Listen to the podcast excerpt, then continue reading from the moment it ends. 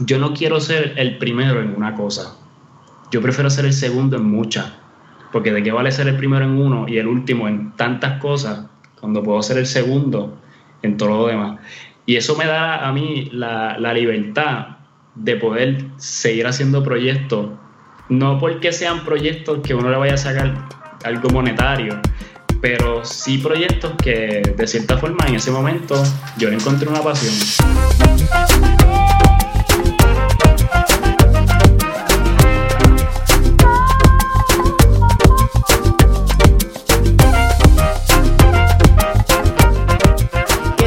Familia, mi nombre es Jason Ramos y bienvenido a Mentores en Línea, un podcast donde hablamos con los empresarios e influencers responsables por las marcas más destacadas, para que así conozcas quiénes son tus mentores en línea. Y hoy en verdad estoy, estoy par emocionado porque por fin tengo a un, amigo cibernético que nos conocemos, pues yo creo que podemos decir oficialmente hoy, es la primera vez que vamos a hablar de todo. Pero mi invitado es escritor, podcaster, probablemente puede ser tu papá en FIFA 21 y es el cofundador del libro 787, la tienda en línea que te ayuda a descubrir y comprar libros de autores puertorriqueños.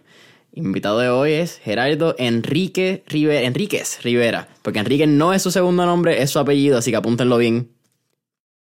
Eh, mano, esto es la primera vez literalmente que hablamos. Recuerdo que la razón por la cual yo te contacto es porque escuché el episodio de Carlos ¿Qué le hiciste? Que no me acuerdo el número, ¿cuál fue? Ah, sabes que la apunté da el 8. Eh, mira vaya, entonces, ¿qué pasa? Que cuando yo veo, ¿verdad? Vi los demás que habías visto también. Yo creo que antes de la habías eh, entrevistado a la de UBA, a Laura. Y yo dije, pero ya lo mano, no sé, yo siento que falta algo. Y yo te escribo y digo, mano, deberías poner a los episodios el negocio. Porque muchas veces, y es en todo, en todo, tú sabes, por ponerte un ejemplo, tú sabes que FIFA el juego, pero si yo te pongo el nombre de la persona que lo creó, tú ni sabes quién es ahora mismo. Claro. Eh, entonces, mucha gente, eh, qué sé yo, Walmart, tú sabes que es Walmart, pero tú no sabes quién es el CEO de Walmart. Entonces, tú pones una entrevista, entrevisté a tal persona, pero no pones Walmart al lado, pues tú nunca asumes que es el CEO o el fundador de Walmart.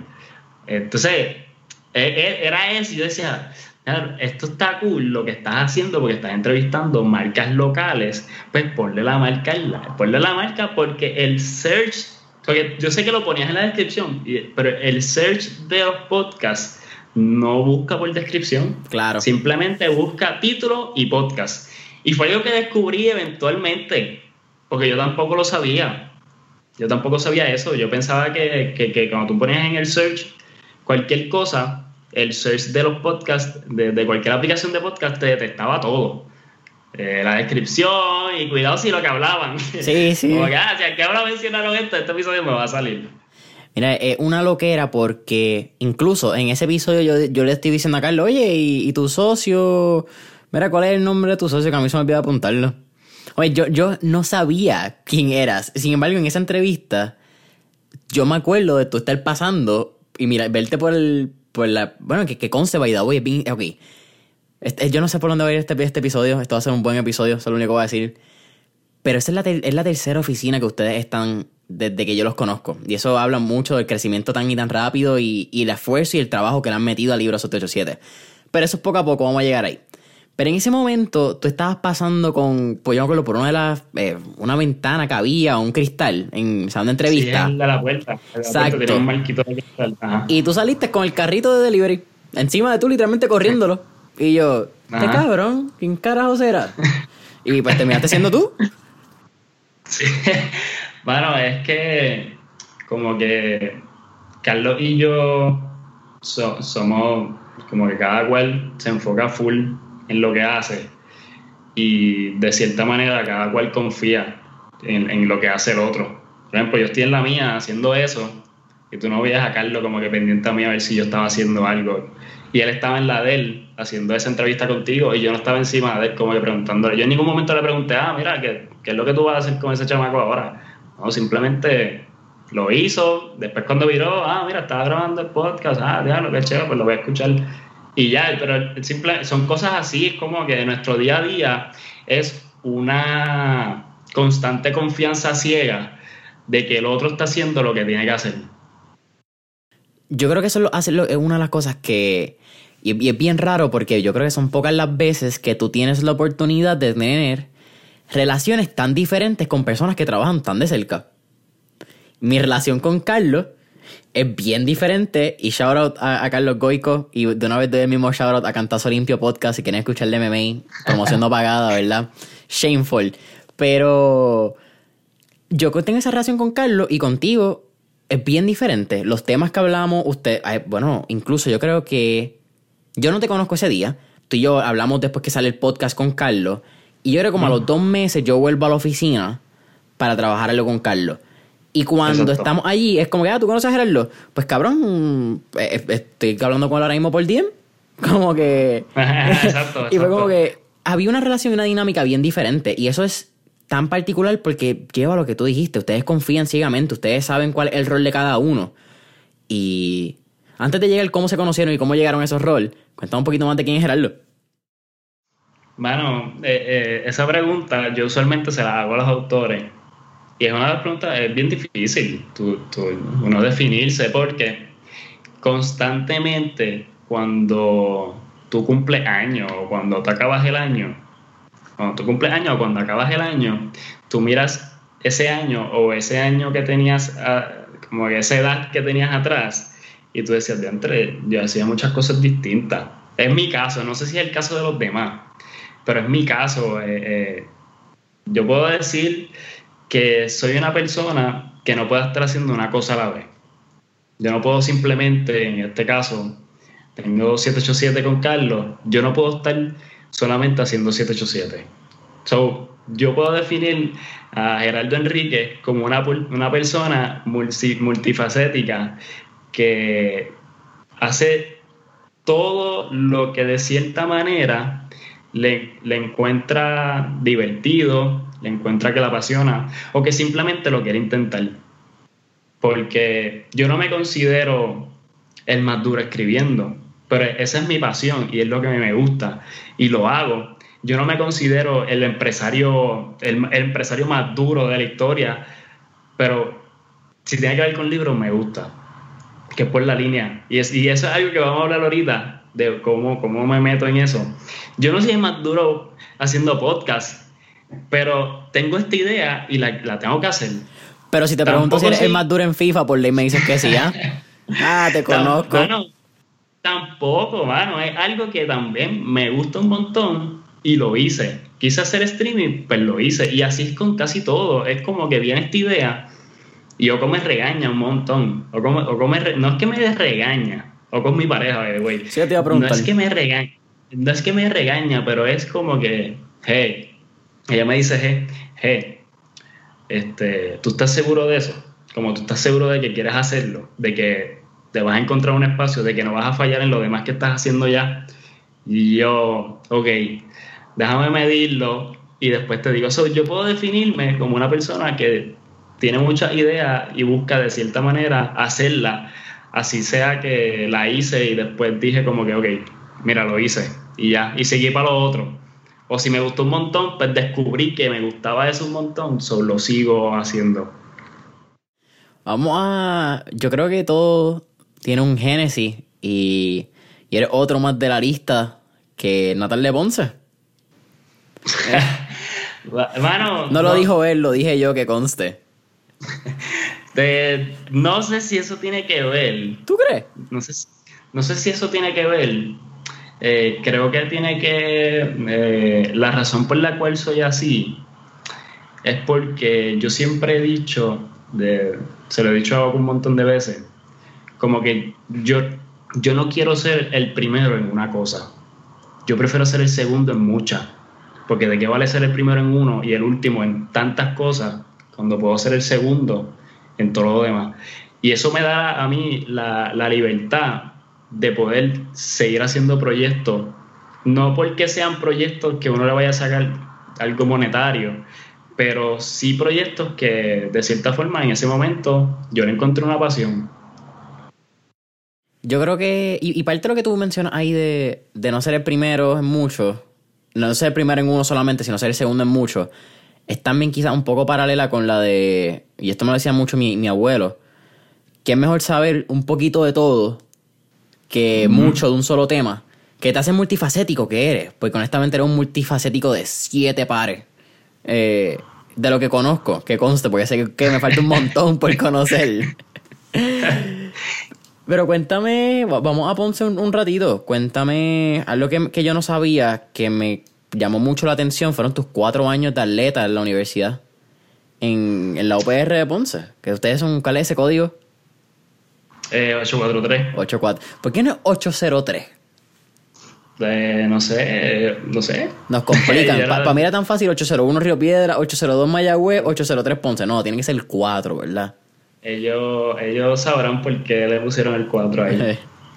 Pero eh, eh, por la línea que va tu abuelo también tiene que ver mucho. El hecho de que saber mucho de todo y poder hablar de muchos temas.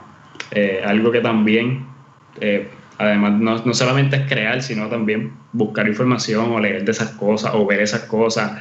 Y es como que es una persona que yo puedo sentar y hablarte de todo, o, ir a un sitio y poder hablar de todo, pero yendo a Ponce, contándote esa historia, mira cómo es la cosa. Yo jugué pelota casi toda mi vida. Yo jugué pelota desde que tenía 5 años hasta que tenía 15. A los 15 años papi que era coach, que era parte del equipo coach, papi de la cáncer. Entonces yo era quien tenía que ir por mi cuenta a jugar fútbol, a, jugar pelota. ¿Qué pasa? Que en ese momento yo estaba entrando en 10 a la vocacional y los de 12 estaban montando el equipo de fútbol y ellos me invitaban y me buscaban en casa y yo me iba a jugar fútbol con ellos. Estaba, yo estaba, mientras papi estaba pasando por esta etapa de que no se conocía en ese momento que era cáncer, pero que estaba bien malo, que no podía ir conmigo a las prácticas, yo estaba pichando la pelota, yo no quería ir para allá. Entonces, llega un punto en que yo hago este cambio, llamo a papi, mira papi, en verdad yo no quiero seguir jugando pelota, yo voy a jugar fútbol. Y él lo tomó a lo más nice. Mi, mi papá siempre, como que todo lo que yo me he propuesto, yo siempre me ha apoyado, nunca ha habido como que. Y papi full, le ha gustado la pelota y eh, le jugaba y siempre le ha gustado seguir la pelota y qué sé yo. Pero él nunca me dijo como que, ah, no, mira, quédate en la pelota. No, mira, ah, eso es lo que tú quieres. Pues ok, mete mano. Y ahí fue que yo empecé mi travesía de empezar en el fútbol a mis 15 años. A mis 16 es que yo conozco a Carlos.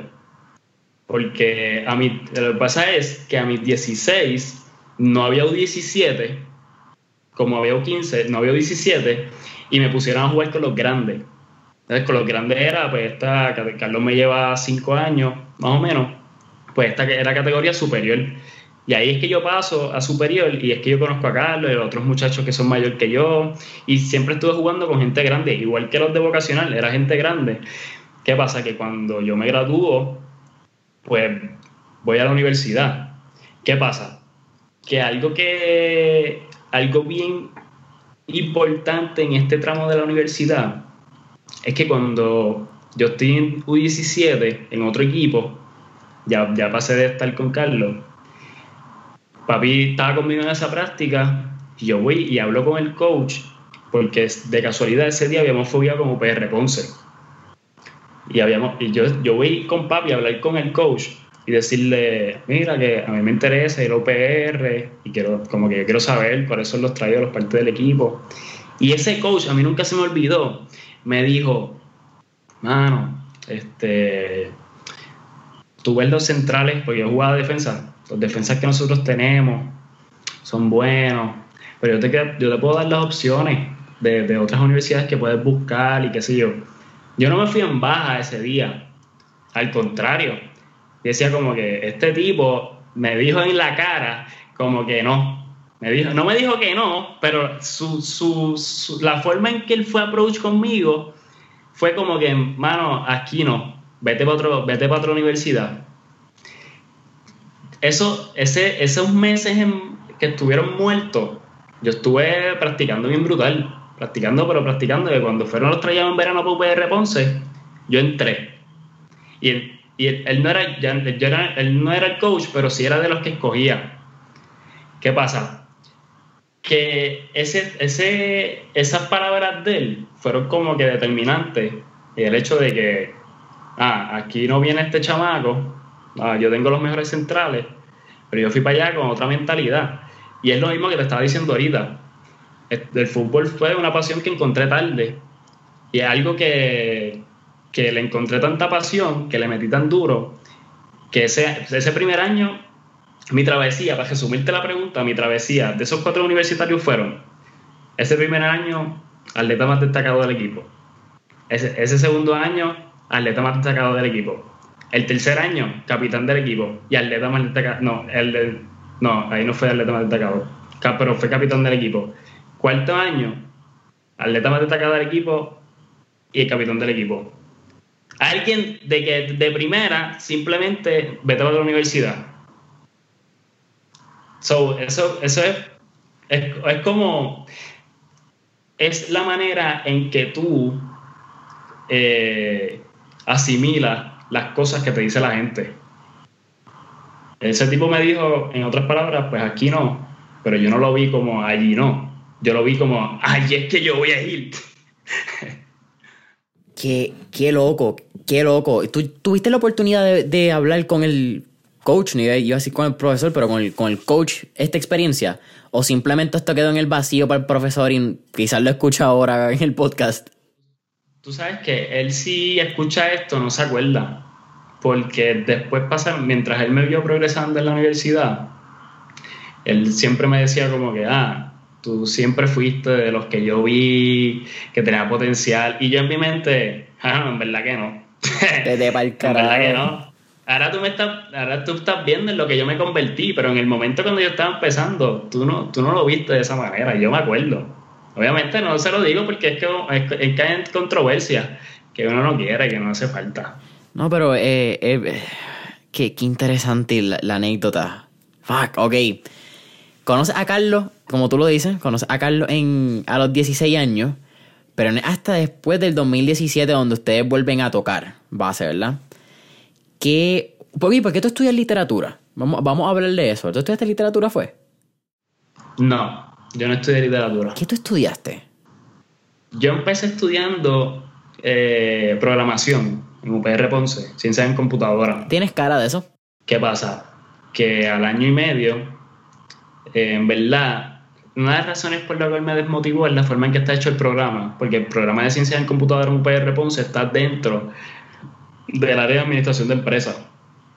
mientras yo cogía cosas de computadora, también cogía clases de administración de empresas, de empresas y no era como que full cosas de computadora. Además de que, además de eso, pues los profesores eran como tres simplemente de programación y una de las cosas que más me desmotivó era que cuando uno viene y cogía los exámenes, uno, muchas veces no tenía que ver nada con lo que daba el profesor. Y dos, nosotros veníamos, y como era en computadora, estábamos atrás, pues yo veníamos, abríamos todos los PowerPoint, y cuando yo venía y copiaba la pregunta en el, yo venía copiaba la pregunta en el Google Search, porque en ninguno de los PowerPoint estaba la contestación, resultaba que los exámenes eran de Quizlet que no era ni de la mentalidad del profesor. Entonces, esas cosas decían como que, porque de primera yo pensaba, mano, en verdad la programación es lo que hay ahora, es lo que viene. De, de, las primeras así aplicaciones que a mí me volaron la cabeza fueron fue Spotify en el 2012. Yo hice una presentación de ella, mucha gente no conocía de Spotify y era como que, mira, Spotify me da la oportunidad de que aunque es shuffle, yo puedo ser shuffle del mismo artista no de artistas random. Sobre eso a mí me volvió a la cabeza y yo decía, la programación es lo que es. Y yo tengo que estudiar eso porque realmente, y era, entonces, el pana, uno de mis mejores amigos de, también iba a estudiar eso estábamos los dos metiéndole a eso. Y nos iba muy bien, pero esas cosas a mí me desmotivaron del programa y era porque los profesores estaban como 10 pasos atrás a cómo estaba la tecnología yendo. Entonces, ¿qué pasa? Que ahí es que yo conozco a Oco.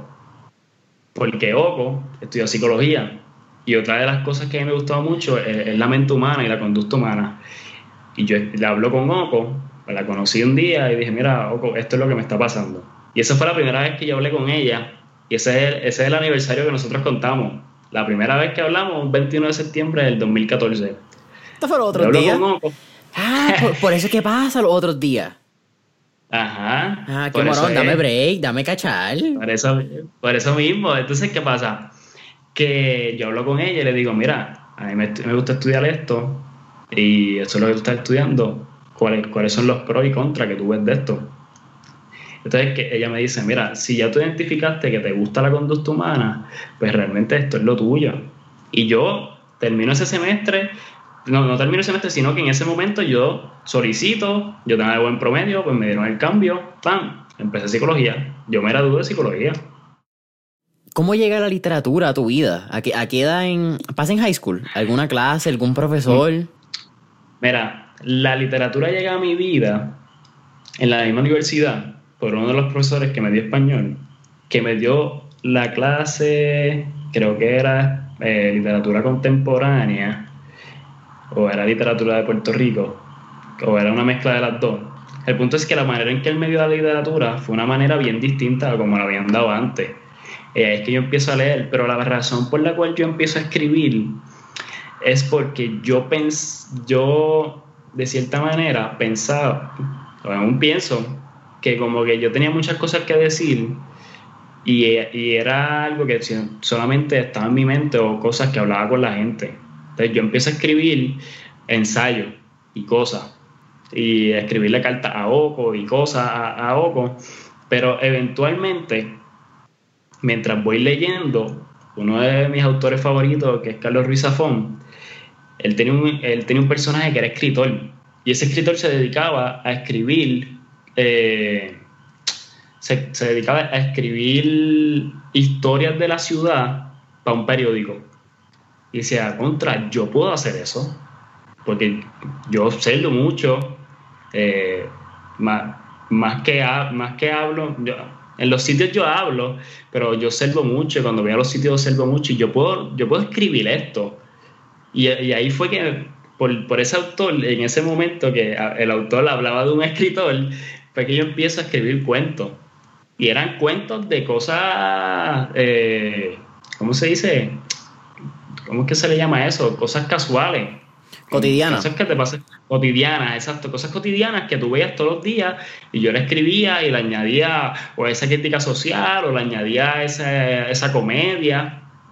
Y por ahí empezó, pero fue algo que empezó en la universidad, porque de, mi crítica siempre ha sido que en la escuela no te dan la oportunidad, en algunas ocasiones, no estoy diciendo que 100%, capaz que hayan profesores que sí, pero lo que te hacen es que buscan que tú te leas algo por obligación, una, uno, y segundo, para contestar un examen y no por, no por simplemente que a ti te guste y tú lo puedas discutir abiertamente.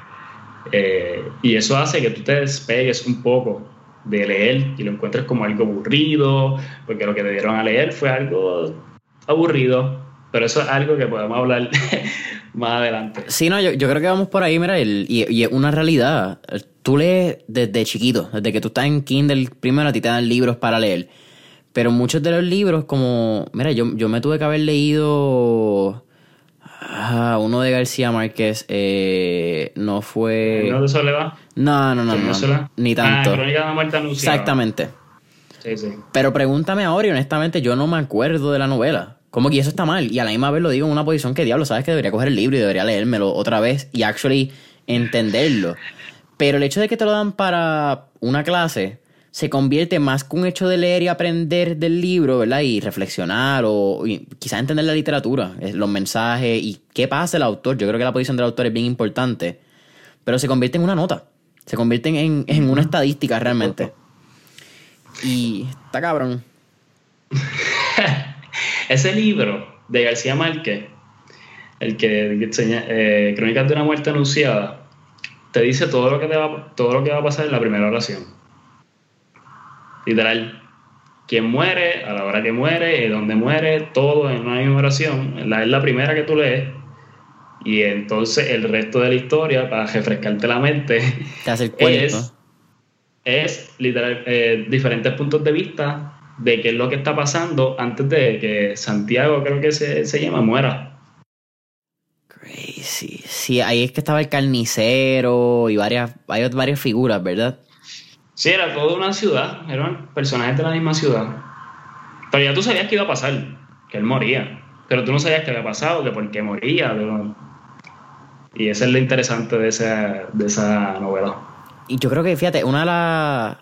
Yo no conozco literatura latina. Eso no fue lo que a mí me enseñaron. no es latina, hispanoamericana. Vamos, de, de los eh, Latinoamérica. Bueno, también, también, también es latino. El, latín, el español viene del latín, so cae como latino. Es una lo Ok, explícame aquí, porque está Hispanoamérica y está Latinoamérica. Pero Latinoamérica creo que, incluye Brasil, Hispanoamérica no. Bueno, eh, eh, Brasil, Guyana Francesa, Guyana, todos estos que no hablan español. Que eso, bien, eh, yo, eso yo lo aprendí a los 21 años, by the way. Eso está súper mal. Algo tan básico como la diferencia entre un hispano y un latino. Que no supone que sea tan diferente porque no importa qué, somos, pero yo creo que es, bien, es bueno que lo sepamos simplemente para cuando hablemos, que hablemos con propiedad. pero yo no aprendo de literatura hispanoamericana hasta que salgo con una persona, no voy a decir nombre, hace, wow, hace dos años ya. Y con ella fue que empieza a aprender. Yo creo que Carlos sabe esta historia porque yo se la conté un día que, que vi de libros de.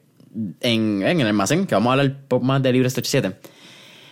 Y entonces, qué loco, porque tú estudias negocio. Bueno, no estudias negocio, estudias ciencia de computadora. Eh, ciencia de computadora, sistema de información. Es la. Eh, ciencia de computadora. Ok.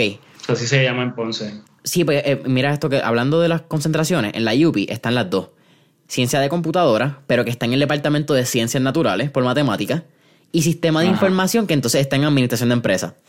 Una loquera. Yo creo que deberían tener, esas dos deberían tener ya su departamento solo y averiguarse entre ellos mismos. Pero tú ya coges una o dos clases de negocios y te vas. Pero qué loco pensar que cuánto, cinco o cuatro años después, estás en un negocio. Y eres cofundador de un negocio. ¿Qué, te puedo decir ahí? ¿Lo, pensaste? tú sabes que no, no pensé en eso y era algo que estaba hablando con, con mi hermanita la otra vez. Ella va a entrar a la universidad el año que viene. Y le decía, mira, realmente tú decides algo que estudiar, eventualmente lo vas a cambiar.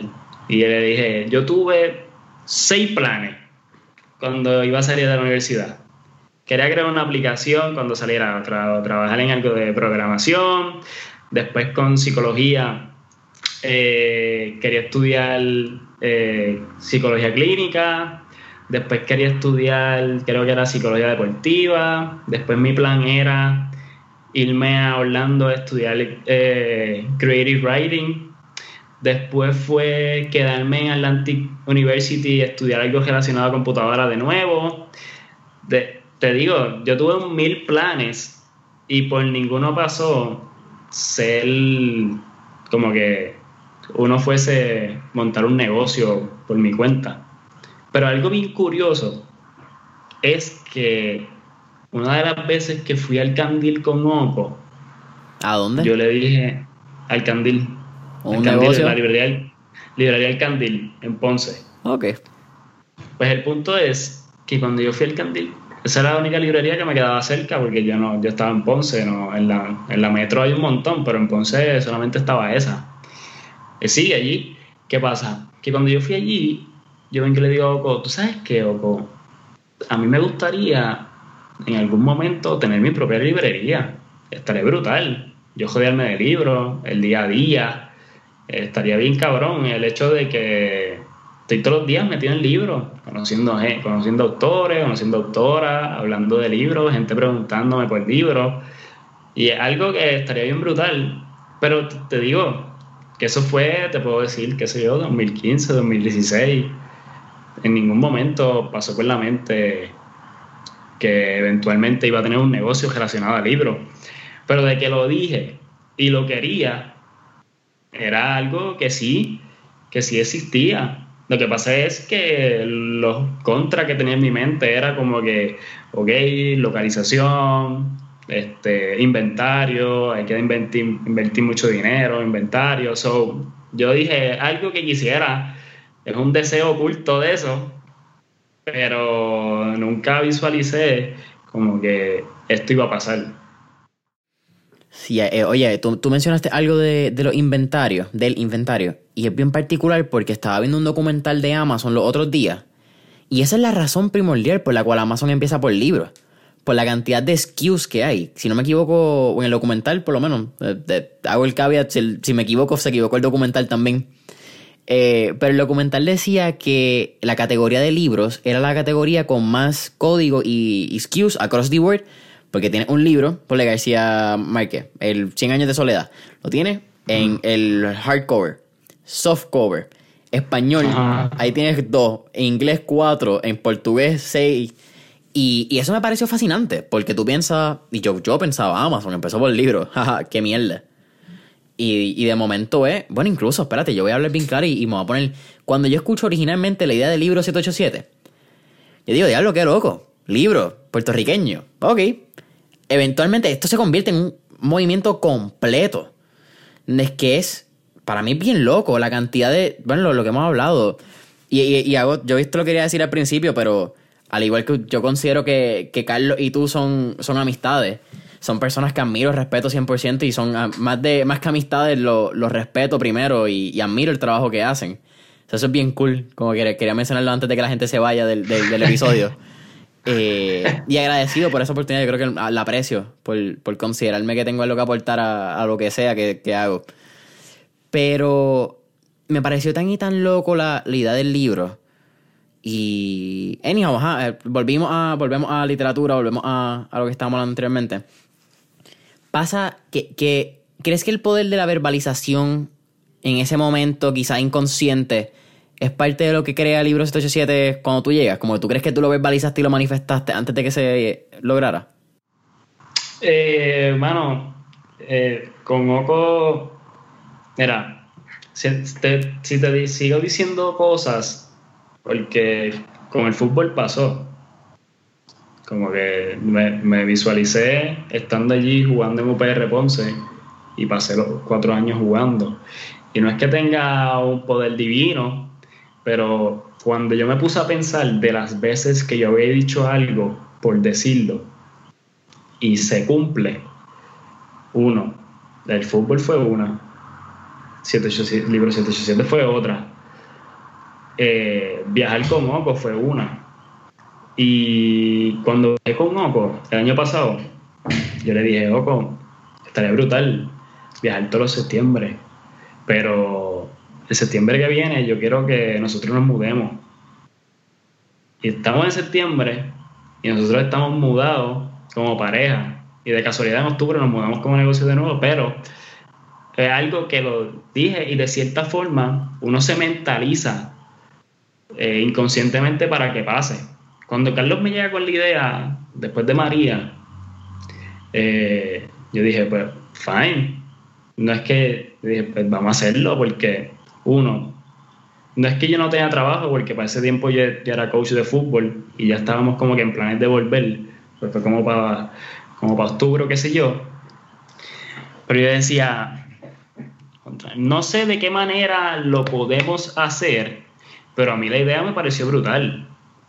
Me pareció brutal y, y la, la, la forma en que todo esto empezó fue como literalmente Mano, de, nada no podemos, todavía no puedo decir que tenemos todo, porque yo no todavía no le veo un como que yo no veo que estamos al tope por diferentes razones, pero fue algo que de primera yo dije, vamos para encima, yo ni lo pensé, yo bien pompeado, mira, próxima semana tengo una reunión con Carlos de vamos a montar un negocio de vender libros puertorriqueños online.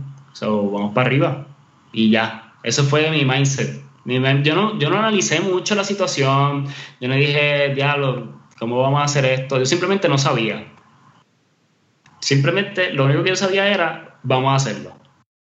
¿Verdad? Y para los que no, lo, mencionamos al principio, pero el episodio número 8, wow, que actually fue en diciembre ya, el episodio 8 con, con Carlos Goico, si quieren escuchar la, la mitad y la versión, yo, creo que un poco más de, de libro 787, más negocio, que, que mucho de lo que vamos a hablar aquí hoy. Pero muy buena entrevista. Y Carlos ya trabajaba, que es algo que menciona, él trabajaba en, en la industria. Sí. ¿Cómo, tú sabías ese detalle? que él trabajaba en la industria del libro o él te lo menciona la primera vez? ¿Y cuál es tu reacción cuando Carlos te escribe? Porque ustedes no estaban en contacto para ese momento. Ustedes habían estado antes. No, mano, que nosotros, después de haber jugado en aquel momento, que tampoco éramos como que los más close jugando, era como que simplemente estábamos en el mismo equipo y nos conocíamos. Eh, nos tenemos en las redes.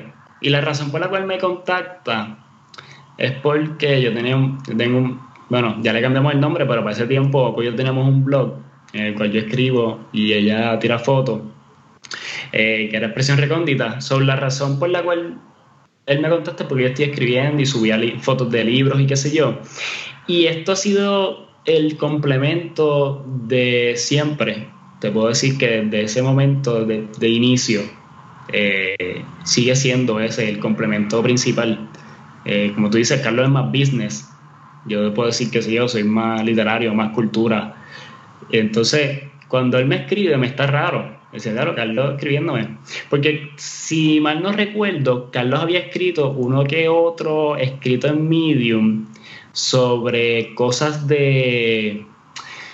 Era... Eh, pues los libros que los libros que Carlos lee son más de negocio y, esas cosas pues él había escrito uno que otro blog en Medium y yo me estaba recién metiendo en Medium y había leído y le había comentado de uno que otro como que ah, estaba de acuerdo con una postura que él puso y qué sé yo pero eso fue unos meses super antes de que él me escribiera y la reacción fue extraña, pero cuando yo leo el mensaje, pues como te dije, fue como que vamos para encima.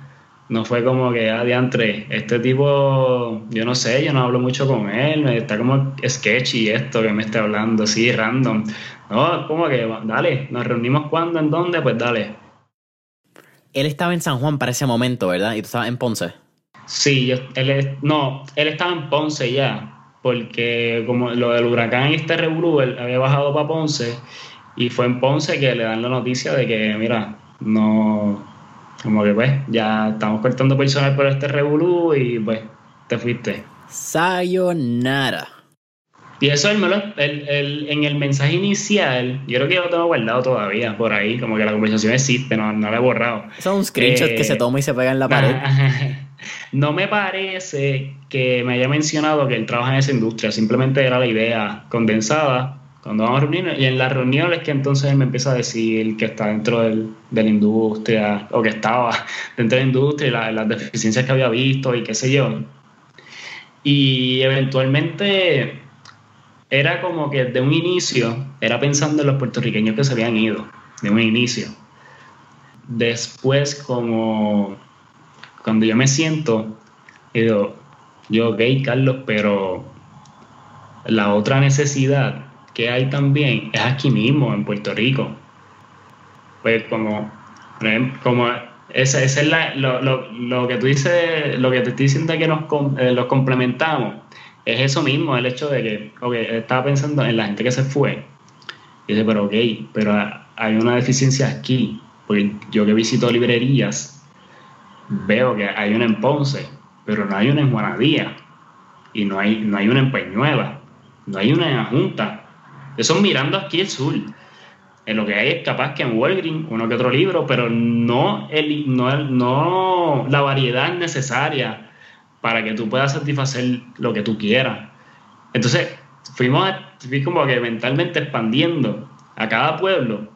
Y decía, diablo, los de Cabo Rojo tienen que venir a Ponce, o quizás en Mayagüez hay una pequeña, pero donde más hay una librería es en Aguadilla, que es la, casita, si no me parece, la casita o mi casita Books, allá en Aguadilla, sobre el de Cabo Rojo, tiene que ir a Aguadilla un día para buscar un libro y virar a Cabo Rojo. Y dije, y si nos podemos pensar en los de Vieques, el feria está acá, y en algún sitio, y entonces virar a Vieques para poder virar con el libro. Y eso es pensando en que no hay. El otro punto es el hecho de la comodidad. Porque, ah, en Ponce, está bien, está esa librería, pero es en el mismo pueblo de Ponce, que es como que no tiene un parking propio. Es, bien, yo es como yo pensar, ya, lo ir para el pueblo, meterme allí, bajarme, caminar hasta la librería, para después virar, no, no simplemente como si fuese Walgreens, que yo me estaciono al frente, me bajo, compro y viro y me voy. Eh, eh, eh, son todas esas cosas que, que, que yo, ya lo como que era como diantre, la incomodidad y la falta de librería en Puerto Rico hace que entonces la librería online sea un plus para toda esa gente.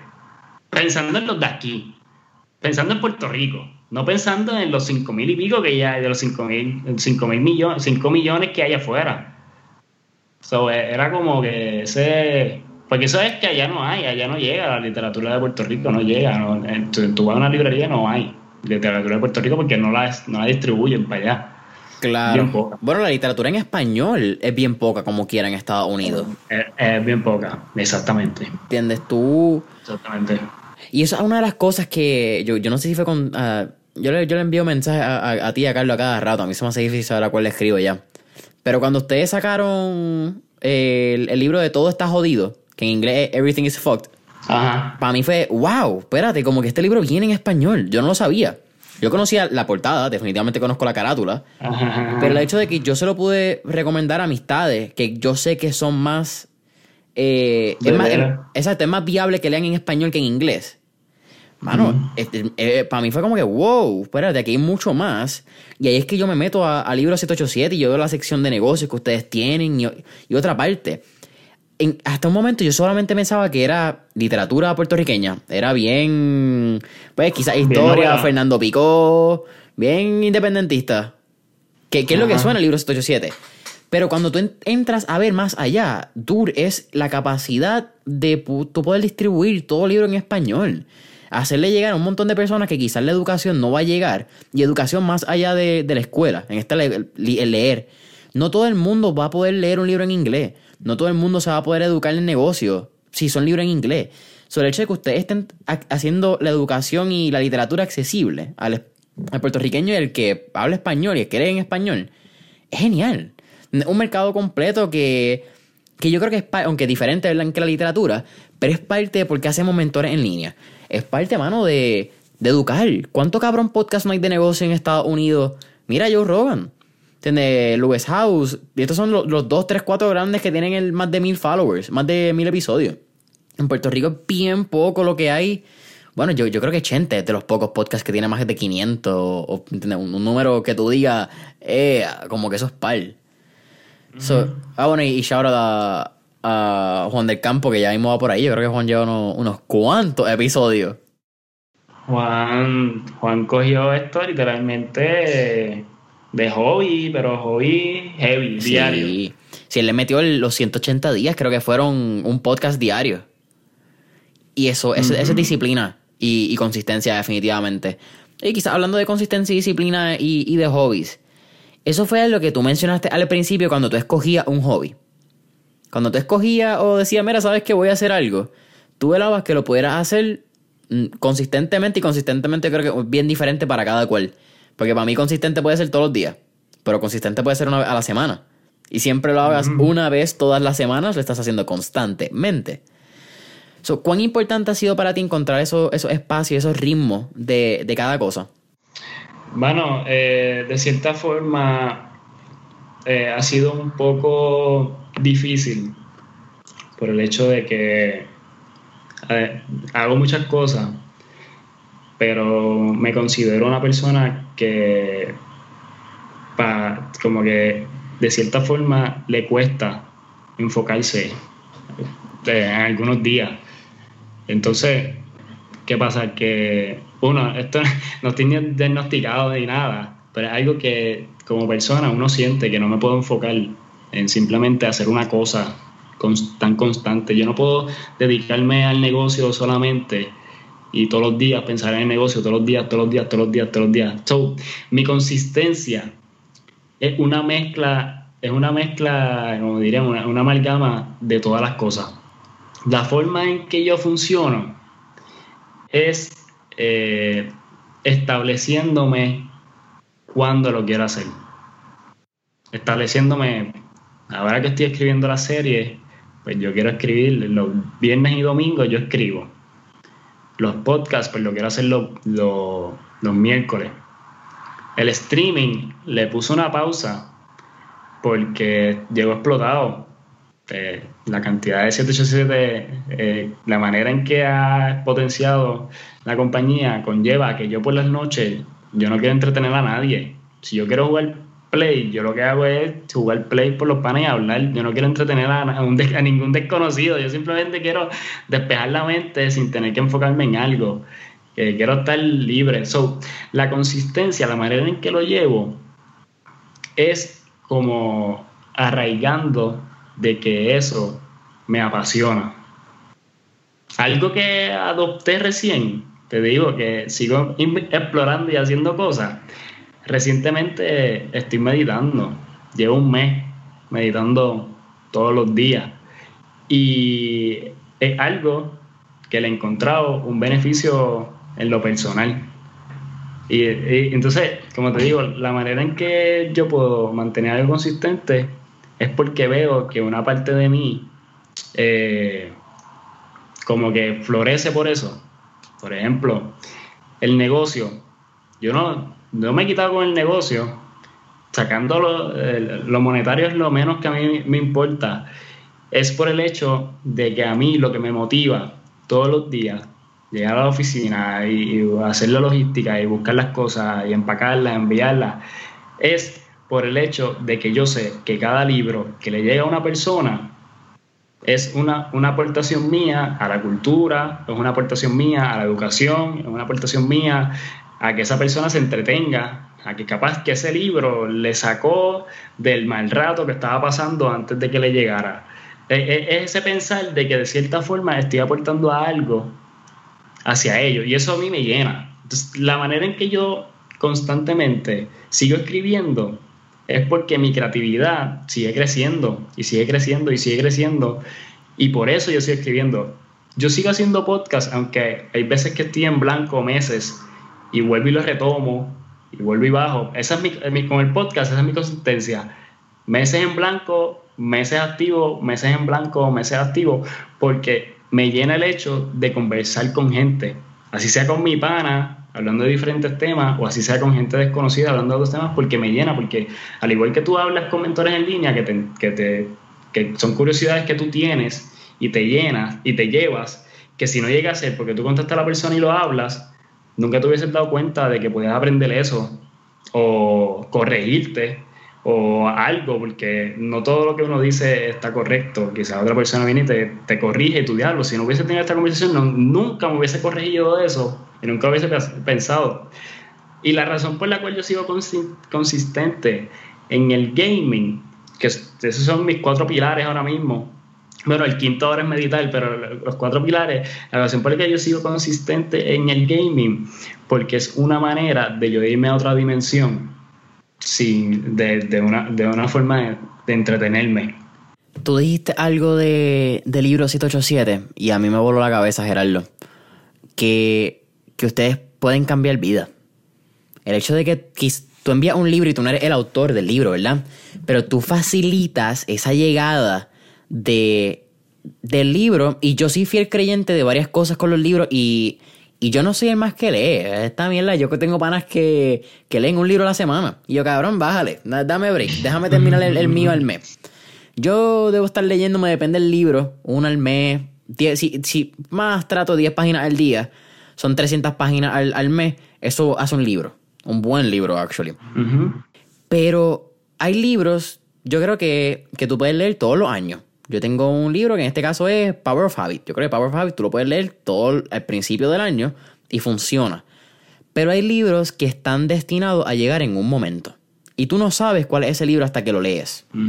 Y el hecho de tú poner ese libro en esas manos sin tú saber qué está pasando en la cabeza, sin tú saber que esa persona tiene, tú conoces una dirección, en este caso la enviando, el que conoce el, el, shipping atrás. Qué raro, qué, qué raro decir, tú conoces el nombre y, y cero stalking, simplemente el negocio. Pero, mano, ustedes tienen la capacidad de cambiarle, eh, incluso ustedes tienen la, la capacidad de crear vidas. Eh, tú leíste un libro y después de ese libro tú eres otra persona, tú eres otra realidad.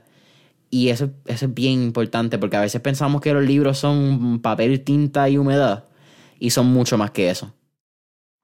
Sí, mano, e, esa es una de las razones por la cual eh, desde un principio hasta ahora, este, mi meta es que la logística cada vez sea más rápida. Mientras más rápido yo pueda hacer que ese libro le llegue a la gente, más agradecidos van a estar ellos. Puede ser que le escriban, puede ser que se queden para ellos y no le escriban, pero yo sé que lo hice. Entonces, ese, esa, esa mentalidad constante mía de todos los días es cómo yo puedo hacer esto más rápido, cómo yo puedo hacer esto más rápido, cómo yo puedo hacer esto más rápido. Y eventualmente ha sido de que de ser, de ser bien lento. la historia de la logística, para hacerte cómo, cómo esto ha evolucionado a un nivel que, que, como te dije ahorita, nos tiene en el top todavía, pero vamos el camino a estar en el top. Por ejemplo, nosotros empezamos estando en Ponce, dos días en semana yendo a buscar los libros a San Juan, dos días en semana solamente, órdenes de lunes a, de lunes a domingo, y dos días simplemente es que íbamos a buscarlo. Si uno de esos dos días no me daban el libro, tenía que esperar a los otros dos días para que me dieran el libro. So, era un lapso de tiempo de una semana, semana y media, un montón. Eh, hacíamos las cosas, eh, todavía tenemos los trabajos. Cuando yo empecé a hacer esto de, con Carlos, yo todavía estaba en la universidad, todavía seguía en lo de coach. Eh, para ese año yo estaba haciendo la práctica de psicología. So, yo tenía todas esas cosas corriendo, más empezando el negocio. So, ¿Qué pasa? Era salir de, eh, por, la, mañana universidad, por la tarde práctica, por la tarde noche coach de fútbol y por la noche noche empacar los paquetes que tenía allí pendientes. Pues entonces al otro día por la mañana ir a la ir a la ir al correo, llevarlo, bla bla bla. El punto es, me graduó, me mudó a San Juan, empezamos a hacer la logística un poquito más rápido, porque ya estoy en San Juan, ya puedo en vez de dos días ir tres en este caso, los dos días nos dividíamos cuando estaba en Ponce. En los martes iba Carlos, los viernes que yo no tenía clase iba yo. Eh, ¿Qué pasa?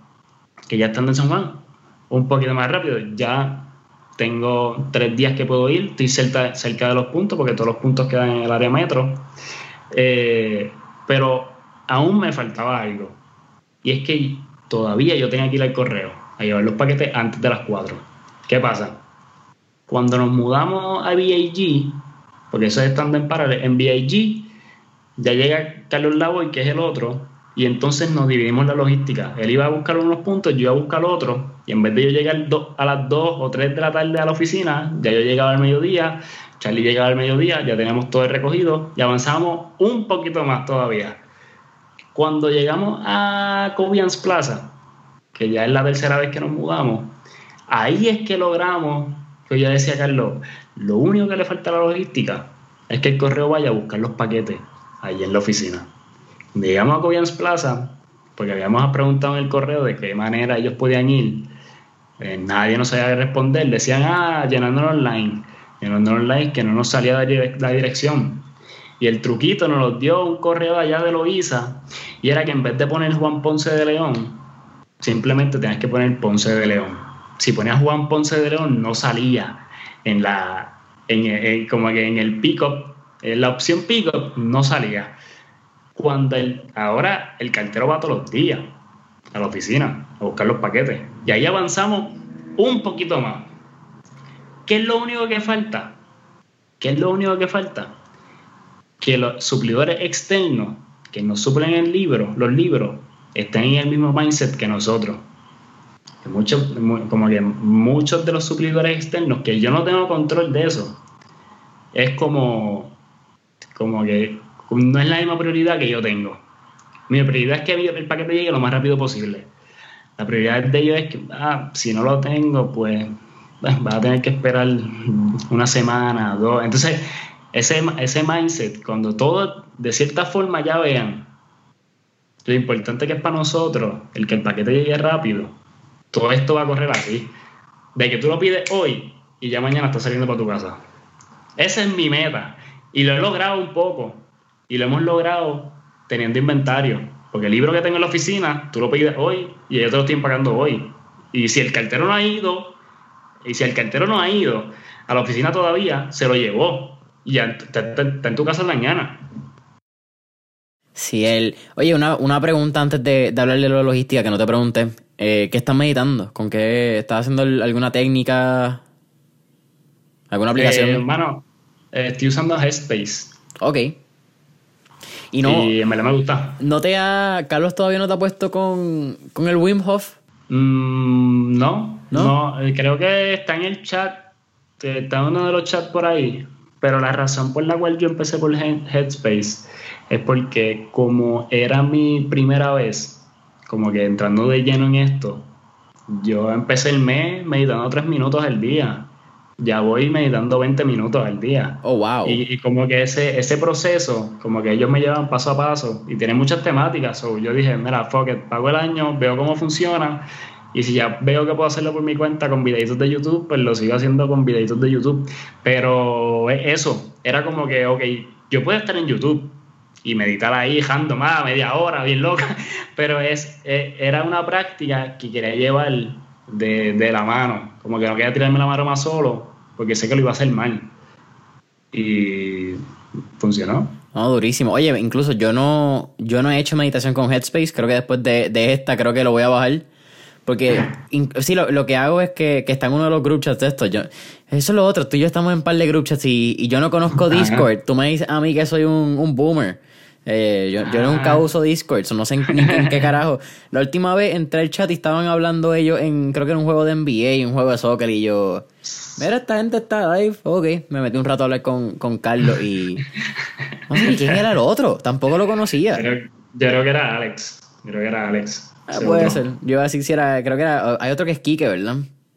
¿Está ahí? Sí, pero yo, yo no sé si está ahí. Eh, yo tampoco sé. Yo digo, es el grupo de Ponce y Jason.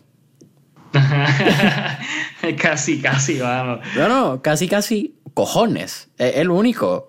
Yo no conozco a nadie, a Carlos y a ti. Ah, bueno, y a Chris Silvestrini, que, que poco a poco hemos enganchado por a cantazo limpio. No, pero, ajá, exacto, ajá. Eh, pero son todos, todos ustedes son unos ponceros, ponceños. Sí. Eh, Bueno, eso, me gusta. Y pues por lo de Wim, que eso es lo único que, que he hecho en meditación, yo creo que es de la cuarentena, pero más que meditación, Wim es un ejercicio de respiración, yo creo. Ah, yo lo he visto, tú lo compartes en tu story. Ah, yo comparto cada rato en mi story, sí. Sí, sí, sí, sí, sí. Sí, lo vi, lo vi, lo vi. Pues ese es como que el, el geekiness del acantazo limpio cruz. Todos hablamos ahí de, de los tiempos. Eh, eso de la logística también que, que menciona, vámonos a hablar un poquito de, del libro 787. Yo creo que es buen tiempo para, para empezar a hablar adentro. Tú mencionas la logística, pero también la logística en esta parte que mencionas es lo que está fuera de tu control. Y lo que está fuera de tu control es una industria bastante, yo creo, anticuada. La, industria del libro es bien tradicional, hermano. bien tradicional. No te puedo decir que 100%, porque hay editoriales que están eh, más al día que otras pero poco a poco, poco a poco, ya nosotros vamos para tres años ahora en diciembre, poco a poco, ya el respeto nos lo hemos ganado. Ya el respeto nos, lo hemos, ganado. Eh, falta que de cierta forma ellos mismos creen la urgencia, que de vez en cuando se les ve urgencia cuando el libro no está o cuando faltan algo o cuando me hacen me hacen el, despacho de el despacho de un libro que no era. Pero es, eh, para mí es algo que yo no puedo yo no busco imponerle a nadie. Yo simplemente quiero que la persona se dé cuenta por sí sola de cuán importante es para nosotros que el libro salga lo antes posible y poco a poco, en verdad tampoco puedo decir que, pero es, es, es eso lo que falta, e, esa chispa de que estén todos en la misma sintonía y cuando te digo es que son, no, es como que dos o tres, estoy hablándote de ocho, diez, doce personas distintas. Y poco a poco, realmente un proceso poco a poco. Y la manera en que yo te puedo decir que ellos poco a poco van entrando en el mismo mindset de nosotros, es viendo la consistencia de nosotros, viendo cómo nosotros nos hemos mantenido eh, consistentes, buscando libros allí, este, sacándole libros allí que, que si no hubiésemos, nosotros, no, no hubiésemos estado nosotros, pues simplemente los libros se quedaban allí. Yo creo que es algo que ustedes traen y, y quizás es bien... Eh, lo voy a decir yo, no lo voy a decir tú, eso que se joda. Pero si Libro 187 no hubiese llegado, ellos muy probable quizás estuviesen igual. Eh, sí. Lo dije yo, tranquilo. Esto, de la, esto de la pandemia, a muchos de ellos le ha hecho, le ha, le dado, le ha dado la idea de irse online. Pero correr una, correr una tienda online no es tan fácil como, como tú crees. Ojalá fuese. Yo lo, estaba, yo lo estaba hablando con la otra vez en Coco House, estaba limpiando uno de los muchachos y estábamos hablando allí y, él me estaba haciendo preguntas así random y yo le dije, realmente no es tan fácil montar una tienda online si tú tienes un negocio, negocio físico. Entonces, tú me ves aquí y yo llevo todo el día y, y y Ariana, que es la que este, nos ayuda en Customer Service y a montar otra cosa que es secreto por ahora, que eventualmente será público, eh, y Carlos, creando con el mercado y las otras cosas, eh, estamos todo el día bregando en eso, sin bregar con público físico, sin bregar con, como que, con gente preguntando en vivo porque puede ser que le pregunten, Ariana, eh, un libro que estoy buscando, qué sé yo, pero sin bregar con gente en físico. Nosotros estamos allí usualmente desde las 10 hasta las 6, más o menos todos los días. So, eh, no es tan fácil. Obviamente, como yo le decía al muchacho, es fácil si, si tú tienes una orden o dos, la despachas por la noche, qué sé yo. Pero el flujo que nosotros estamos, que estamos recibiendo entre 30 50 órdenes diarias, no podríamos tener una tienda online, una tienda física. Y si la tuviésemos, eh, tiene que correr otra persona. No podemos ser nosotros tres, nosotros cuatro. Sí, no, Dan. De hecho, no. Está, está, el garete, ¿verdad? Como a veces tú tienes un. Bueno, Rest in Peace Borders. Pero como tenía un Borders, que un Barnes Nobles, ahora vamos a hablar, que tienen un montón de tiendas físicas y también tienen un, Obviamente esto es bien diferente porque son una multinacional, pero... Es una industria, sí. capaz que tiene gente que le corre eso. Exacto. Pero ese... Mantener ese, esos inventarios, esas órdenes, eso no es tan fácil como uno piensa. Y... Quizás es la parte, quizás yo, que obviamente la pandemia ha acelerado un poco el que todo el mundo quiera tener una tienda online. Lo que pasa es que cuando todo el mundo quiere tener una tienda online, pues se vuelve lo mismo. Se vuelve todo el mundo está. You're on a eh, it's Blue Ocean, creo que es un Red Ocean. No, no sé. Es un libro que se llama Blue Ocean Strategy, que básicamente dice que hay ciertos mares que tú tienes muchos tiburones y esos son los mares rojos, que es donde están todas las industrias bien grandes. Y tú tienes otra, otros pequeños nichos que pueden ser your Blue Ocean Strategy. Y pues en este caso, obviamente, el, usted tiene un nicho que es bien rojo, que es los libros, libros hispanoamericanos puertorriqueños, es su Blue Ocean, el, el Blue Ocean de Libros 787.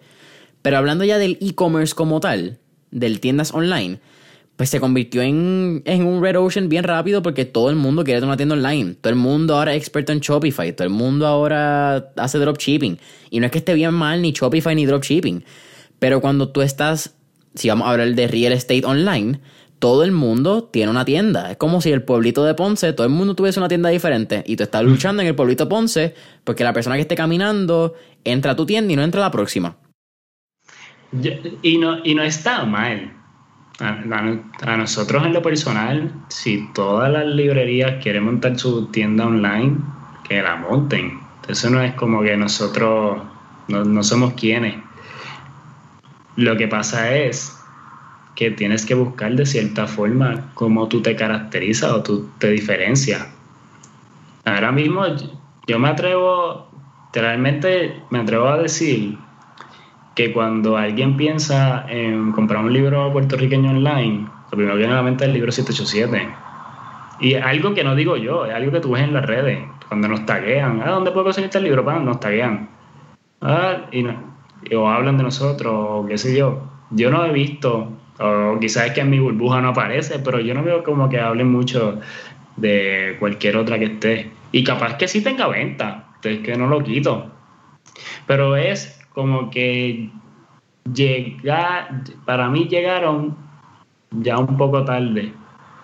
Ya, de cierta forma, pues como que ya estamos establecidos en nombre, ya estamos establecidos en lo que hacemos y pues llegaron y es y también lo veo yo como negocio, pensando, yo poniéndome en la, en la mente de ellos, es como que pues esta es la que hay. Yo no puedo abrir la librería, eh, la pandemia me tiene bien aguantado, pues mira, me voy online y busco a ver cómo funciona esto. Pero pues va a tener un flujo no al nivel de Libro 787. Oye, no, no solamente el, el, flujo, Geraldo, pero si vamos a hablar de, de la, lo, que, lo que hablamos de los queues, de los códigos, la cantidad de categorías, de escritores, de segmentaciones que hay en, en libros, si alguien está tratando de abrir una, una tienda online ahora, va a pasar un buen rato haciendo inventario, haciendo segmentación de colecciones y tags. Y... Subiendo. Sí, sí. Sí, porque no, no, hay como que una data general que tú vienes y la copias y te pasa todo a Shopify o a cualquier sitio donde estén montándola. Tienes que hacerlo a mano, tienes que hacerlo uno a uno. y que las fotos todas sean del mismo tamaño y que todas se vean lindas. Oye. Pero lo que me dijiste, realmente sí eh, hemos visto que eh, hemos sido un alivio para muchas de ellas por muchas librerías editoriales también, porque pues, libro que se vende a través de nosotros es libro que ellos no tienen allí guardado en inventario, que capaz que si nosotros no existimos, no hubiésemos existido, pues eso estuviese allí todavía. Yo, yo no sé la data en Puerto Rico, pero los pasados tres años desde María, ¿han cerrado eh, editoriales? Editoriales, eh, es que hay veces, así de, de lleno, que yo te diga, diablo, esta editorial se fue no sé. Porque lo que pasa es que hay veces que alguien tira un libro y pone una editorial y, no tira más nada. O, tira dos o tres con ese sello editorial y ya no tira más nada. Y eso era lo que quería hacer. no, no sé a ciencia cierta si hubo una que dijo, mira, ya cerramos operaciones, esto de la... No, realmente no... no. Sí, es, no, porque lo veo como que pues no quisieron tirar más. Claro. Que dejaron ahí y ya. No, no, no pienso como que era como, ah, ya entre, esto está bien malito, déjame parar. Era como, lo veo como que esa era su meta, tirar 3 o tirar 5, tirar 10 y ya. Y para adelante. Sí, es que me parece bien interesante porque ustedes, eh, más allá de, ¿verdad? Lo que hablamos, ustedes cambian vidas de varias maneras. Tú cambias vida el que le da el libro, pero si estamos hablando de industria anticuada, mano, tú también probablemente le estás ayudando a, otras personas a crecer su negocio. Que a veces eso es bien loco. Ese es como el.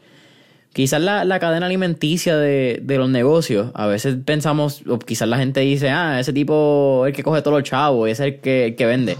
Mano, pero ese tipo de que, que está arriba cogiendo todos los chavos, también tiene empleados, también tiene suplidores, también tiene un montón de gente que indirecta o directamente ligada a la compañía genera economía y, y, mano, eh, genera economía es bien grande. Traen alimento a la, a la casa. Una persona puede tener pan y café, que sea lo, más barato, porque quizás ustedes vendieron el libro que hace tres semanas estaba estancado en, en una editorial en Aguadilla, bueno, que fue el, fue el caso que diste al principio. Y, y, eso es bien lindo, mano, porque es, un, es más que ustedes, como tú estabas mencionando ya pasa a ser más que Carlos, más de Charlie, más que Gerardo. Es un movimiento donde ustedes ayudan a un montón de gente en semana, en todas formas, hasta el que lee. Pero como tú dijiste, el libro 787 está establecido, a mí me lo explota verlo. Ok, y esto es lo más cool porque lo sigo diciendo. Que yo los conozco a ustedes no significa que no soy fan. Yo siempre seré fan de, ustedes. cada vez que alguien dice, ah, yo compré el libro 787 y yo, esos cabrones, mis panas, eso es. Eso siempre es cool, mano. Y, igual, con, lo, que estábamos hablando en Patreon, mano, yo creo que, antes de lo de Patreon, a, mí me llena de mucha satisfacción, ¿sabes? Que mis amistades tiran para adelante. Porque después de María se ha convertido tan, tan poco, quizás, el, el, el apoyo la creación nueva. I don't know, son muchos temas que podemos estar hablando ahora. Pero sí, como que yo sigo siendo fan de, lo que ustedes hacen. So, cada vez que yo veo a alguien que recomienda en Twitter, yo soy un, un mano, un, un referral de siete pares de cojones para el libro 787. Y yo lo dije, a mí me encanta decirlo. Mi amistad de, mira, tiene un libro. Libro 787 por ley lo tiene así en español. Eh, ah, eh, ¿has escuchado de. ¿Cuál fue el último que me preguntaron? Eh, ah, el de Nelson Dennis. Guerra contra todos los puertorriqueños. ¿Sabes dónde lo puedo conseguir? Libro 787. Ah, se fueron sold out. Tranquilo, dame un par de días, averiguo cuando llega, yo te mando el link cuando esté.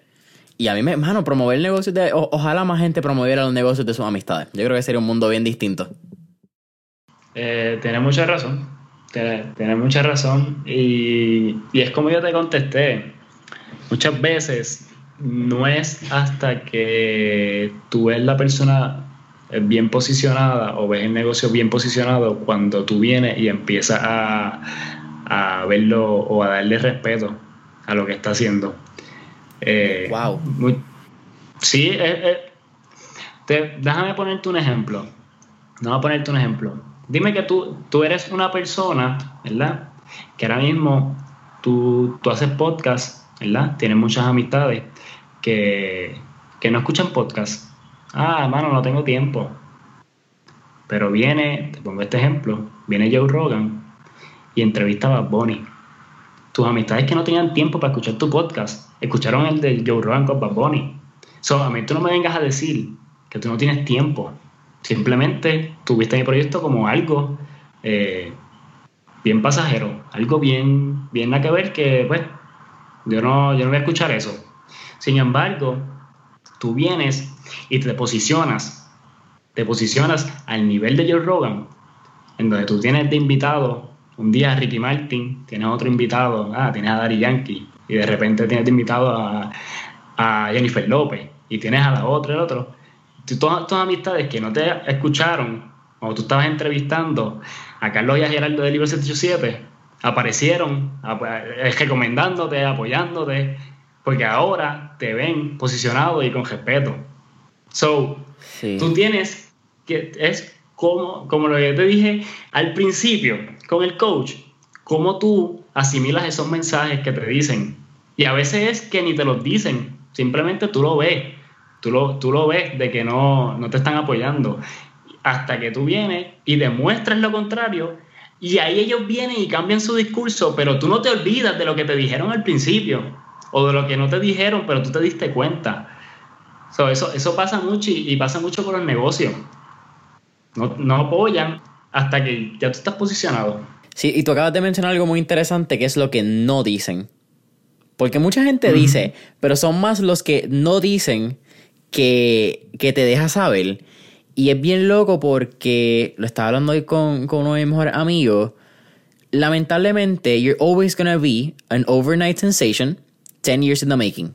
No importa qué siempre, siempre el cabrón que tiene éxito es ese tipo, le dieron los chavos, ese tipo tuvo suerte, ese tipo viene de familias de papá. Eh, déjame ver qué más, que otra excusa. A ese se lo dieron todo, ese tiene conexiones, tiene el camino fácil, whatever sea. Pero es porque lo lograste, porque salió una noticia en Andy, porque saliste en el podcast de Joe Rogan. Pero la gente no ve lo que tú mencionaste, que tú estabas en college cuando empezaste el libro, libro 77, que tú estabas haciendo una práctica, que tú tenías que amanecer yo se lo dije a, Carlos los otros días. Carlos subió una foto que él decía, para, creo que era para acordar dónde comencé, que fue el primer escritorio del libro 787. Y yo le escribí. Sí, sí. Igual, lo mismo que, te estoy diciendo a ti. I am fucking proud to call you my friend. Como que yo honestamente estoy orgulloso porque sabes que ustedes lo pasaron y ustedes lo hicieron en las trincheras. Nadie, ustedes no estaban gritando a los siete vientos, ustedes estaban trabajando y haciéndolo. Y a mí me vuela la cabeza again. Yo los conocí hace menos de un año. Esto estamos grabando en octubre. Para gente que lo escuche después, ¿verdad? Cuando, cuando los podcasts que son eternos. Pero pensar que en diciembre ustedes eran quizás así y ahora son así y el año que viene van a ser así. Eh, a mí me vuela la cabeza y it's, it's really humbling to, to see you guys grow y que son los mismos y que son los mismos locos, que la cultura sigue ahí, no cambia nada. Lo que quizás el libro de 87 cambie y crece, pero el core sigue. Y lo que el core de Carlos y el core de Gerardo es, it is what it is.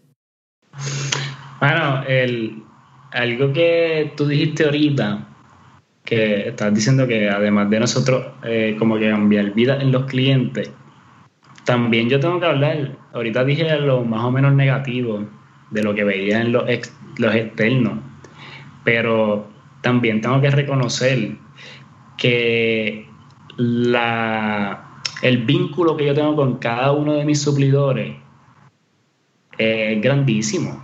Es, gran, es grandísimo y es algo que como persona, como persona, eh, fomento. Porque papi, papi siempre ha sido vendedor toda su vida. Toda su vida. Vendedor y ha, corrido a la isla siendo vendedor.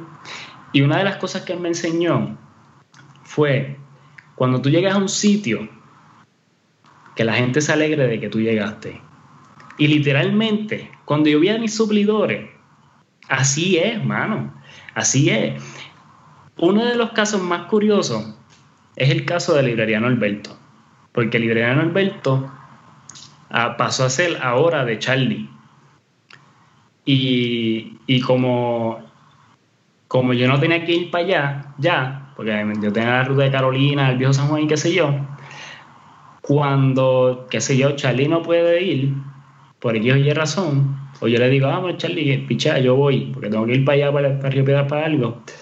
Cuando yo paro en Norberto, esa, esa gente, con la, con la manera en que a mí me recibe, ellos ni me preguntan por el cheque, ellos ni me, ah, hace tiempo no venía, nos tiene abandonado, qué sé yo. Y eso llena de cierta forma porque tú dejas, eh, dejas y, y crea un cariño entre los suplidores y tú, más allá del negocio, es algo a nivel tú a tú. Y con cada suplidor lo, lo creé de cierta forma y eso además de los clientes, también llena, porque como tú dices, los estamos ayudando también. No, no, esto no es como que, ah, vamos a coger un negocio ya.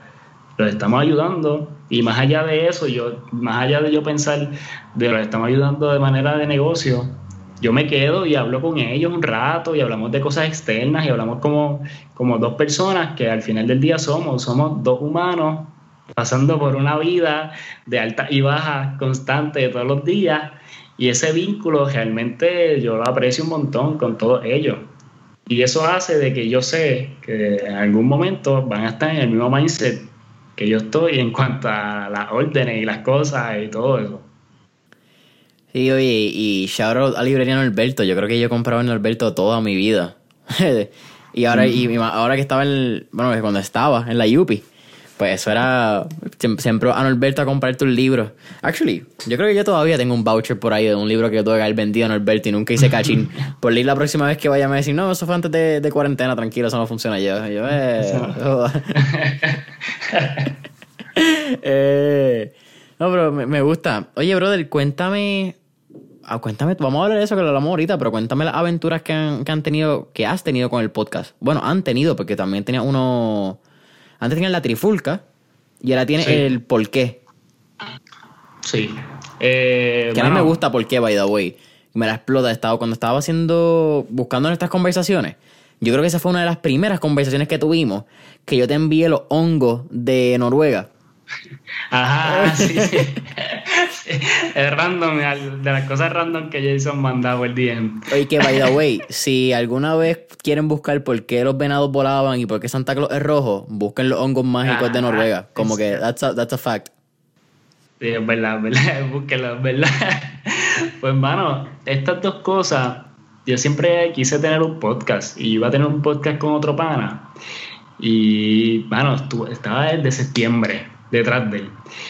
Y seguía, y llegó Año Nuevo, de ese año, yo le escribí, dije, mira, tú sabes qué, no vamos a hacer un carajo, pues yo no puedo estar detrás de la gente, yo, te puedo aguantar uno o dos, pero la constante excusa es que, mira, pichea, seguimos siendo pana, eso no quita, pero este proyecto yo no lo voy a hacer contigo. Cuando yo lo anuncio en el chat de los, de los otros panas que tengo, salió Jan, ah, yo lo hago, yo lo hago contigo, se te lo llevo diciendo hace tiempo. Y ya, pues dale, pues vamos a hacerlo. Pero la trifulca, la idea que yo tenía con el otro pana, eh, creo que se iba a llamar, no me acuerdo el nombre, era algo con A, no me acuerdo. Pero era un concepto de tener muchas preguntas, ponerlas en un pote, mientras la cogíamos, leíamos la pregunta y hablábamos, ahí improvisamos sobre eso. ¿Qué pasa? Que yo le digo a Jan, Jan, esta es la idea que yo tenía con aquel pero yo no quiero hacer esta idea de nuevo. Porque obviamente no, uno, no se ve bien, y dos, ya perdí el phone, no quiero hacer eso. Y dije, pues tú sabes lo que vamos a hacer. Yo sé que hay sites de noticias random. Yo sé que eso existe. So, nosotros lo que vamos a hacer es buscar 3, 4, 5 noticias random y hablamos de eso.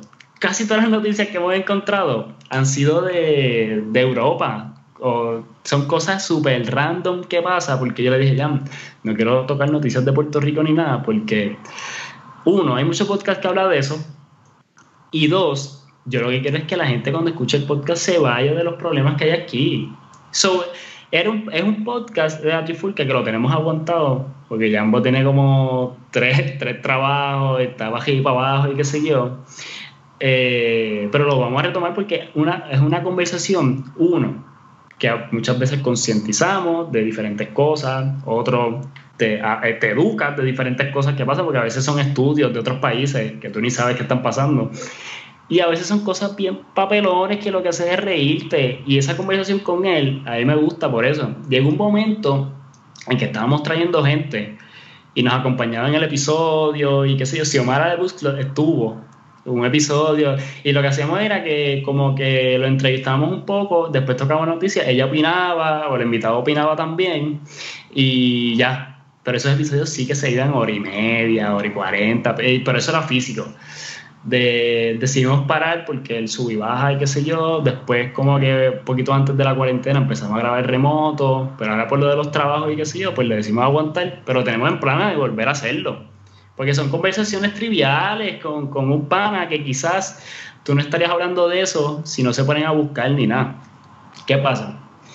Que eso es ese, ese es la trifulca. ¿Por qué surge porque literalmente, como yo digo en la descripción, y como yo creo que como me describí al principio, es una persona curiosa de diferentes cosas. Y yo sé que una vida a mí no me va a dar para hacer todo lo que yo quisiera saber. O todo lo que yo quisiera leer, o ver, o escribir, o hacer. Una vida a mí no me da. So, ¿por qué es este podcast en el cual el primer season empecé hablando solo? Empecé a hacer un monólogo de un tema empecé hablando de por qué las redes sociales, somos adictos a las redes sociales, después dije de por qué Hitler odiaba a los judíos, y eventualmente me, al, episodio 5, yo dije, ya lo malo, yo no puedo estar hablando solo por tanto tiempo, no puedo, yo tengo que tener una conversación, y lo paré. Durante la pandemia, cuando nos salimos un poco, yo decía, loco, loco, quiero retomar por qué pero quiero hacerlo con gente. So, yo me voy a formular unas preguntas y yo voy a buscar quién me lo pueda responder. yo voy a buscar quién me lo pueda responder. Y literalmente ese es el segundo season. El segundo season es eso. Hasta ahora tengo cinco. El seis va a ser con Oco. Y no tengo más ninguno grabado. Hasta ahora llevo tres, como que fuera. En este momento que estamos grabando ahora, en octubre 1, llevo tres fuera. Pero eso es, mano. Eso es. Es curiosidades y querer hablar de cosas. ¿Cuál fue? Ese, oye, by the way, tú dijiste exacto, yo creo que fue ese, porque somos adictos a las redes sociales, que fue el primero. Eh, vamos a dejarlo claro que fue antes que saliera Social Dilemma y ahora que todo el mundo sabe que las redes sociales son controversiales. Sí, sí, bueno, sí. Y, existen, eh, existen muchas razones. Eventualmente es que, tú sabes que, por ejemplo, en lo personal, yo quisiera un día borrar las redes sociales. Tú sabes que no eres mi amigo ya, te perdí. Ahora que ahora tienes mi número, so. Ah, ¿verdad? Te perdí, Jason. Por fin, que, que conste, después de, de again, después de ocho meses, eh, ayer fue que, oye, mandame un mensaje y yo, ah, gracias. Es que, es que no soy tan fácil lo que pasa, soy, soy dificilito para que tenga mi número. El punto es Exclusivo, pape que es, bien difícil ahora mismo en lo personal yo borrar las redes porque persona que hago podcast, persona que escribo, persona que tengo 787, persona que, que hago gaming, streaming, ¿por dónde yo voy a promocionar las cosas? ¿Por dónde yo voy a dejar saber? No, sí, nos, cogieron por mano, por el mango, por los cuernos, por donde quieras decir, para no ser tan vulgar. Pero estamos en el loop, como tú mencionas. A mí me encantaría también. Pero entonces, ¿dónde yo pongo que saque el podcast? ¿Dónde yo, dónde yo hago la promoción? Oye, ¿cómo yo contacto a la gente por, por, para el podcast? Mira, sí, yo, tú sabes cuántas veces yo he buscado la lista de mis contactos a ver cuánta gente puedo entrevistar. Y de momento es, ya te hice, me, ya te hice, eh, ya te hice, tú no. Y te acabas bien rápido. en las redes sociales, quizás es lo bueno y lo malo porque eso, yo creo que fue un episodio que estuve viendo ayer antier de, de Joe Rogan.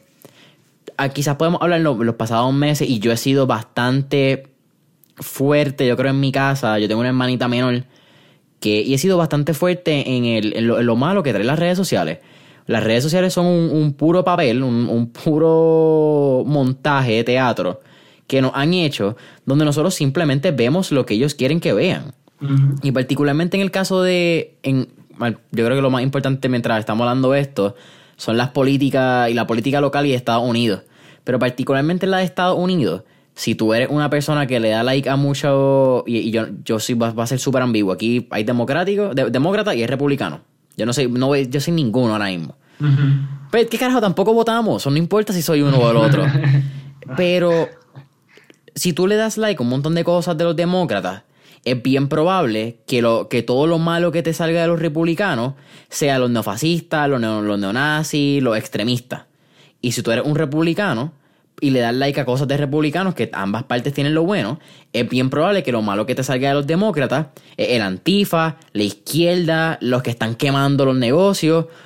Y te das cuenta que, honestamente simplemente es, te están feeding, te están dando de comer lo que tú quieres comer para que tú te mantengas en las redes sociales. Eh, si tú le estás dando like a un montón de cosas de. Si tú eres un, republicano y, y estás viendo todo lo antifa, es bien probable que tú le vas a enviar esos videos a otros panas tuyos republicanos o viceversa demócratas. Pues que no me quiero ir bien controversial, pero que ya lo es. Eh, pero si eres demócrata, mano, va a ver solamente lo que, lo que Joe Biden dijo y lo que, lo que Trump dijo malo. ¿Y qué hizo bueno Trump? ¿Y qué hizo malo Biden? ¿Qué hizo malo Obama? ¿Qué hizo bueno Bush? Hay, muchas partes que quizás las redes sociales nos han negado de ver por ese aspecto de, de que supuestamente se hace real. Y cuando... Yo creo que esto lo hablamos en Actually Cantazo Limpio también. Pero cuando tú tienes gente que está literalmente dejando de hacer cosas, gente que está entrando en depresiones, gente que está haciendo cualquier estupidez porque las redes sociales lo dijeron, está bien jodido. Porque las redes sociales son nada, no son una vida real. Nuestra vida real es lo... Mira, esto suena bien raro, pero yo creo que esto es un poco más real que redes sociales, esta conversación. Aunque sigue siendo por una red social, ¿verdad? Porque es por Skype, es virtual. Esta gente me va, a decir algo. Pero tener una conversación donde ya llevamos, un, bueno, llevamos más de la hora y media que estamos hablando, claramente, por, por el pre-podcast. Pero es más que dos mensajes y una pelea por una foto. Eh, bueno, lo que pasa es que yo no te puedo decir aquí como el más experto en el tema, pero es como, es uno, cómo tú utilizas esta herramienta y dos, cómo tú absorbes lo que dicen, ya sea hacia ti o hacia un tema en general porque muchas veces uno entra, uno entra en controversia por temas que no tienen que ver ni con uno. Cierto, ¿eh?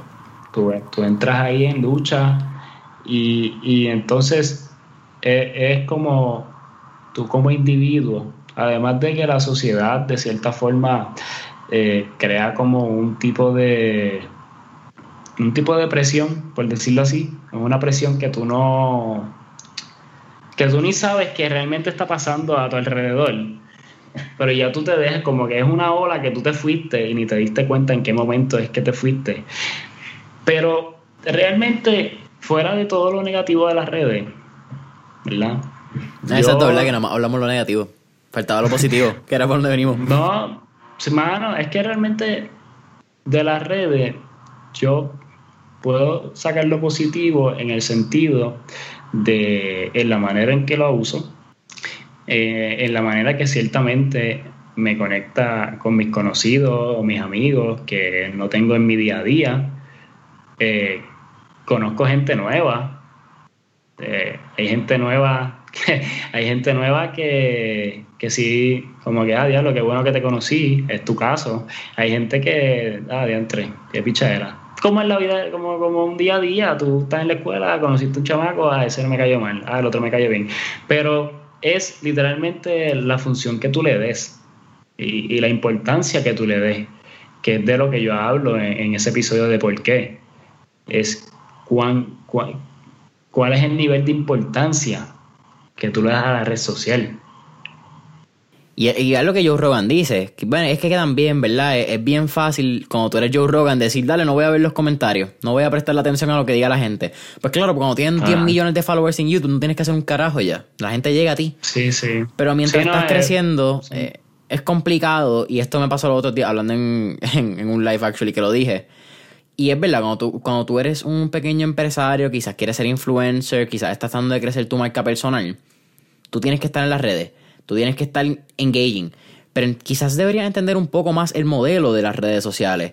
Y entonces, por usar el ejemplo de Instagram, sí tú tienes que estar activo en Instagram para que tenga followers y que tenga reach, ¿verdad? Ese engagement. Uh -huh. Pero no tienes que estar tres horas al día. Si vas a postear una vez al día, puedes estar 20 minutos antes creando ese engagement, contestando, viendo stories, mandando followers, mensajes, whatever. Postea, está una hora más eh, haciendo ese post engagement, contestando mensajes, haciendo customer service, eh, contestando replies que tenga al post. Y ya, that's it. Crea un espacio, una zona para, para tus redes sociales a nivel de trabajo, si lo vas a usar así. A nivel personal, pues yo creo que se convierte bien complicado también por las generaciones. Yo creo que en... ¿Cuántos años tú tienes, by the way? Yo tengo 25. ¿Tú eres 95 o 96? 95. 95 flat, ok. Exacto, qué morón, sí. 25, 95... Ajá, ni pichea. es tarde. Al que no escuche temprano es tarde cuando estamos grabando.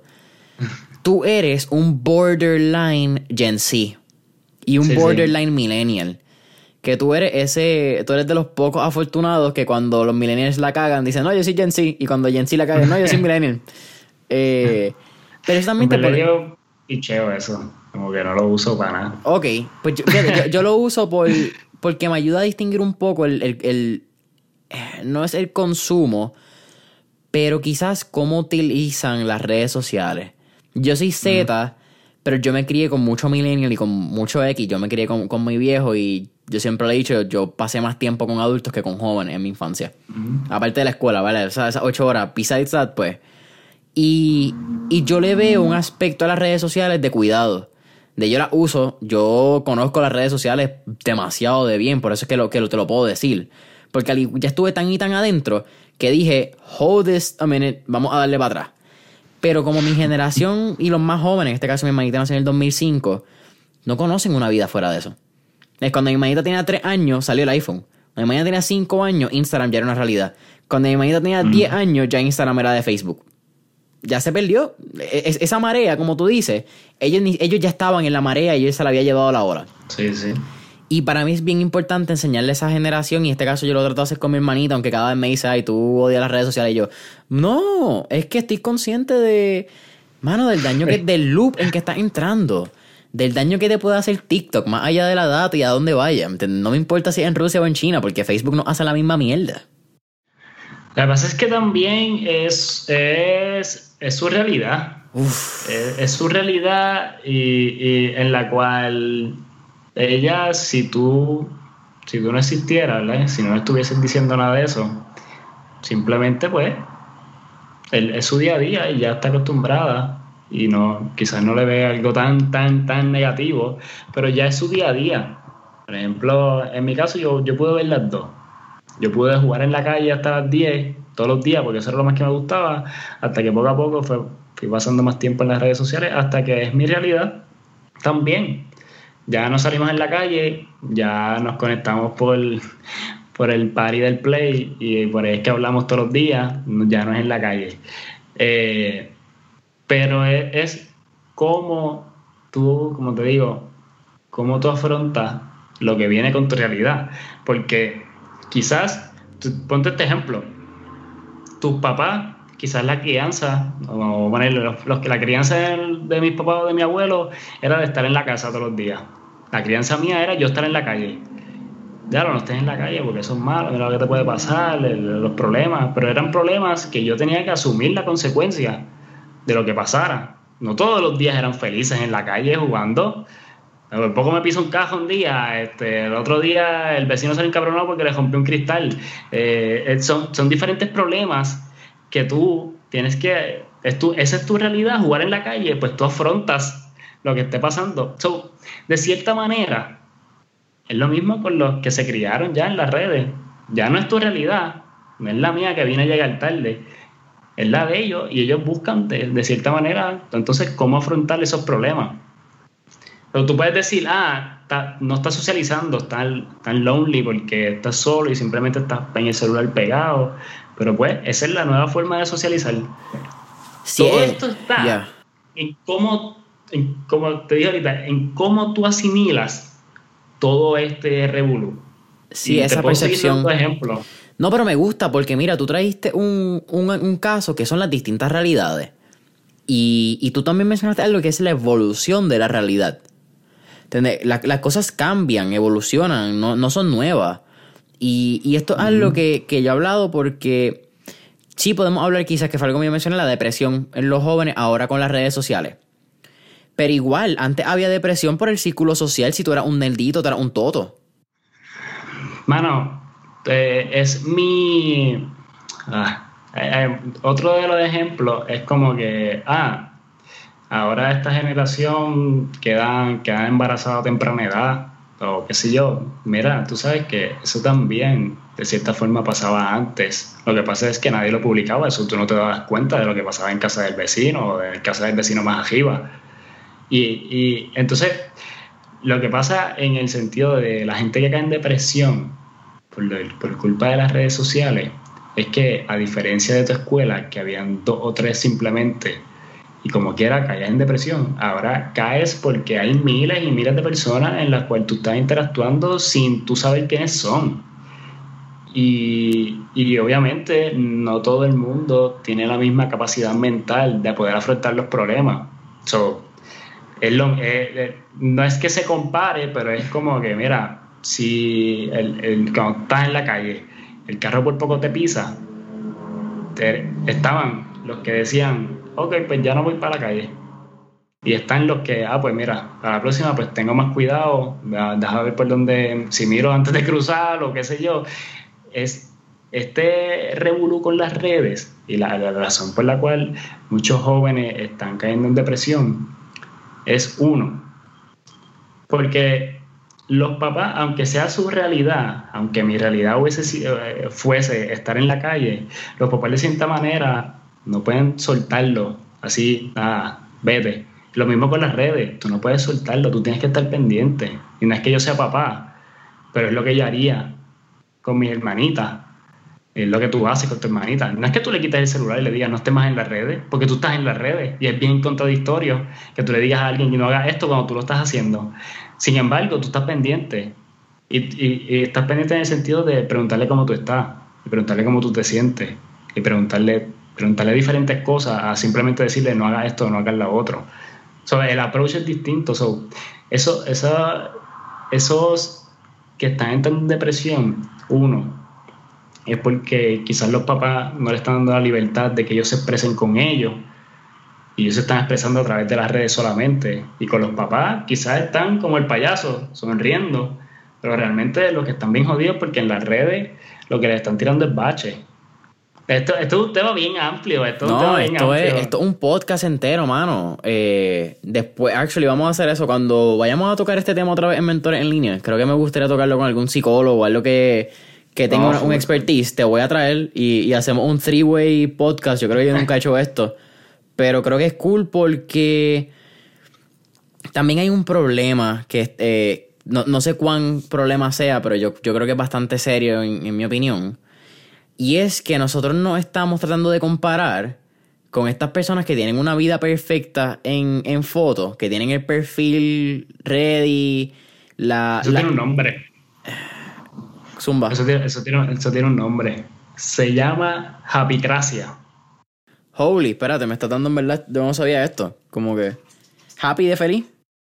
Sí, Happycracia.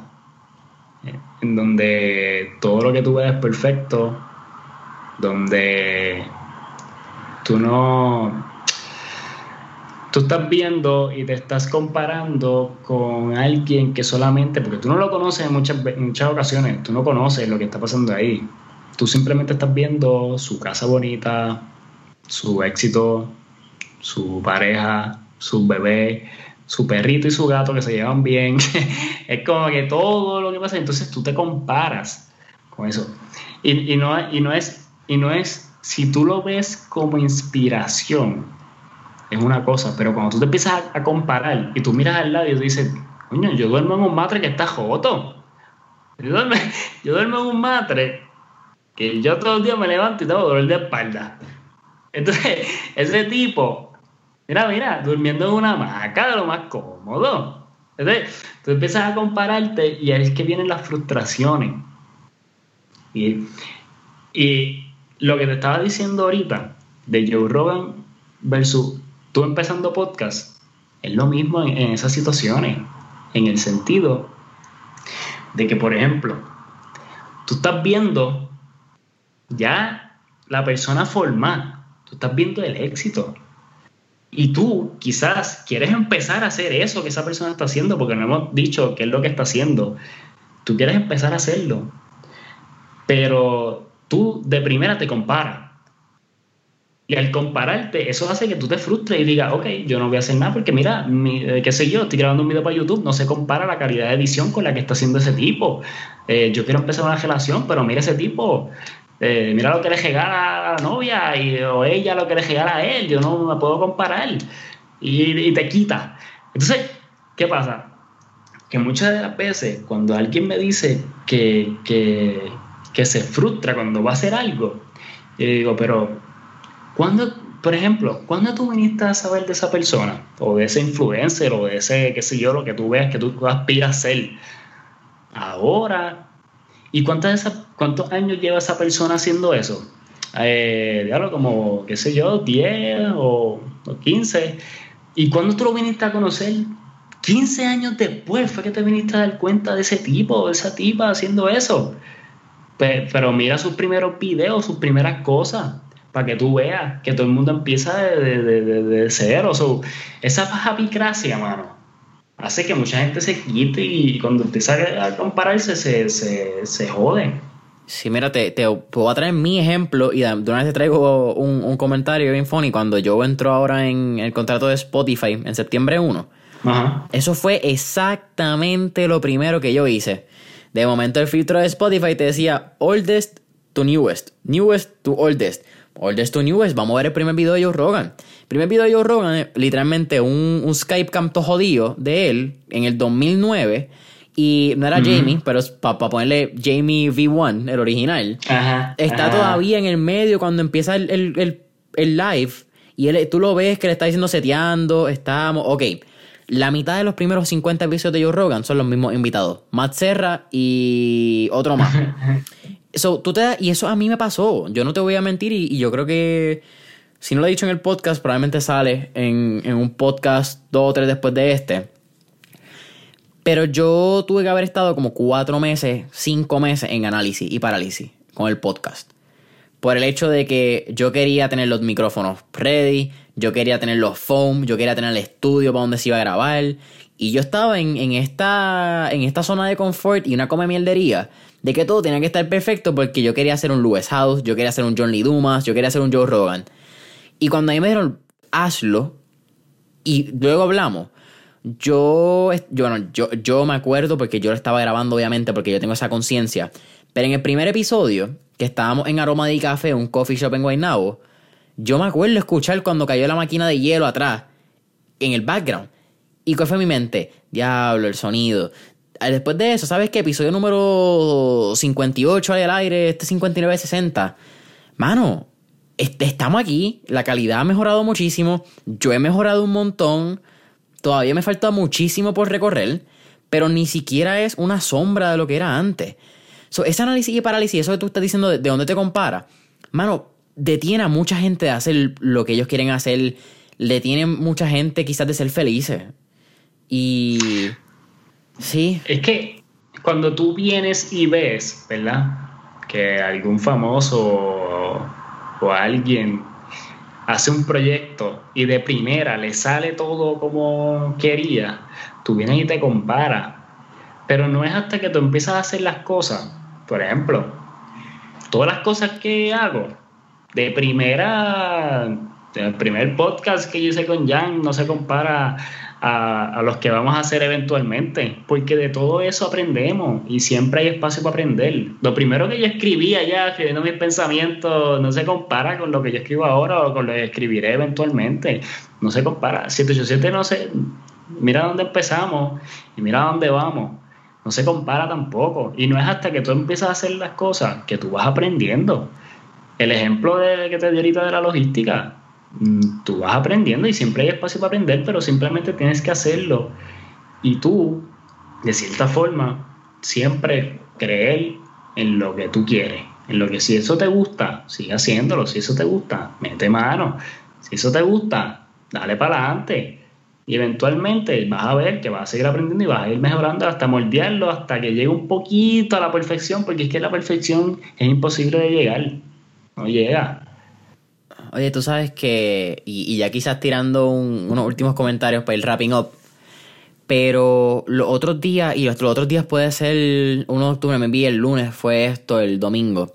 Tú subiste una foto tuya de tu infancia y uno de tus comentarios bien rápido, de tus comentarios rápidos, no, del, texto en la foto, era que no te acordaba en qué momento se había ido la inocencia de, de niño. Y, eso es algo que, tú y yo nunca lo habíamos hablado hasta este episodio. Pero es algo que en los pasados dos años, no dos años es mucho, te estaré hablando mierda. En el último seis meses, un año, yo he tratado de ir para atrás a esa misma pregunta. ¿En qué momento el mundo me tronchó que yo paré de ver mis sueños como una realidad y como lo que yo le iba a lograr y empezaba a poner dudas en mi cabeza? ¿Y en qué momento mi sueño de ser chef mi sueño de ser bombero, mi sueño de ser policía, ¿por qué nunca sucedió? Porque a los 12, 13 años eso desapareció de mi mente. Porque a los 12 años yo paré de mirar todo con... Y te digo 12, 13 años porque le da más o menos que, uno como que empieza a ver la, la, la, realidad de la vida, porque la vida no es cruda, la vida es, la realidad, es lo que es y tenemos que, alta y baja, como dices, tenemos que vivir con ella.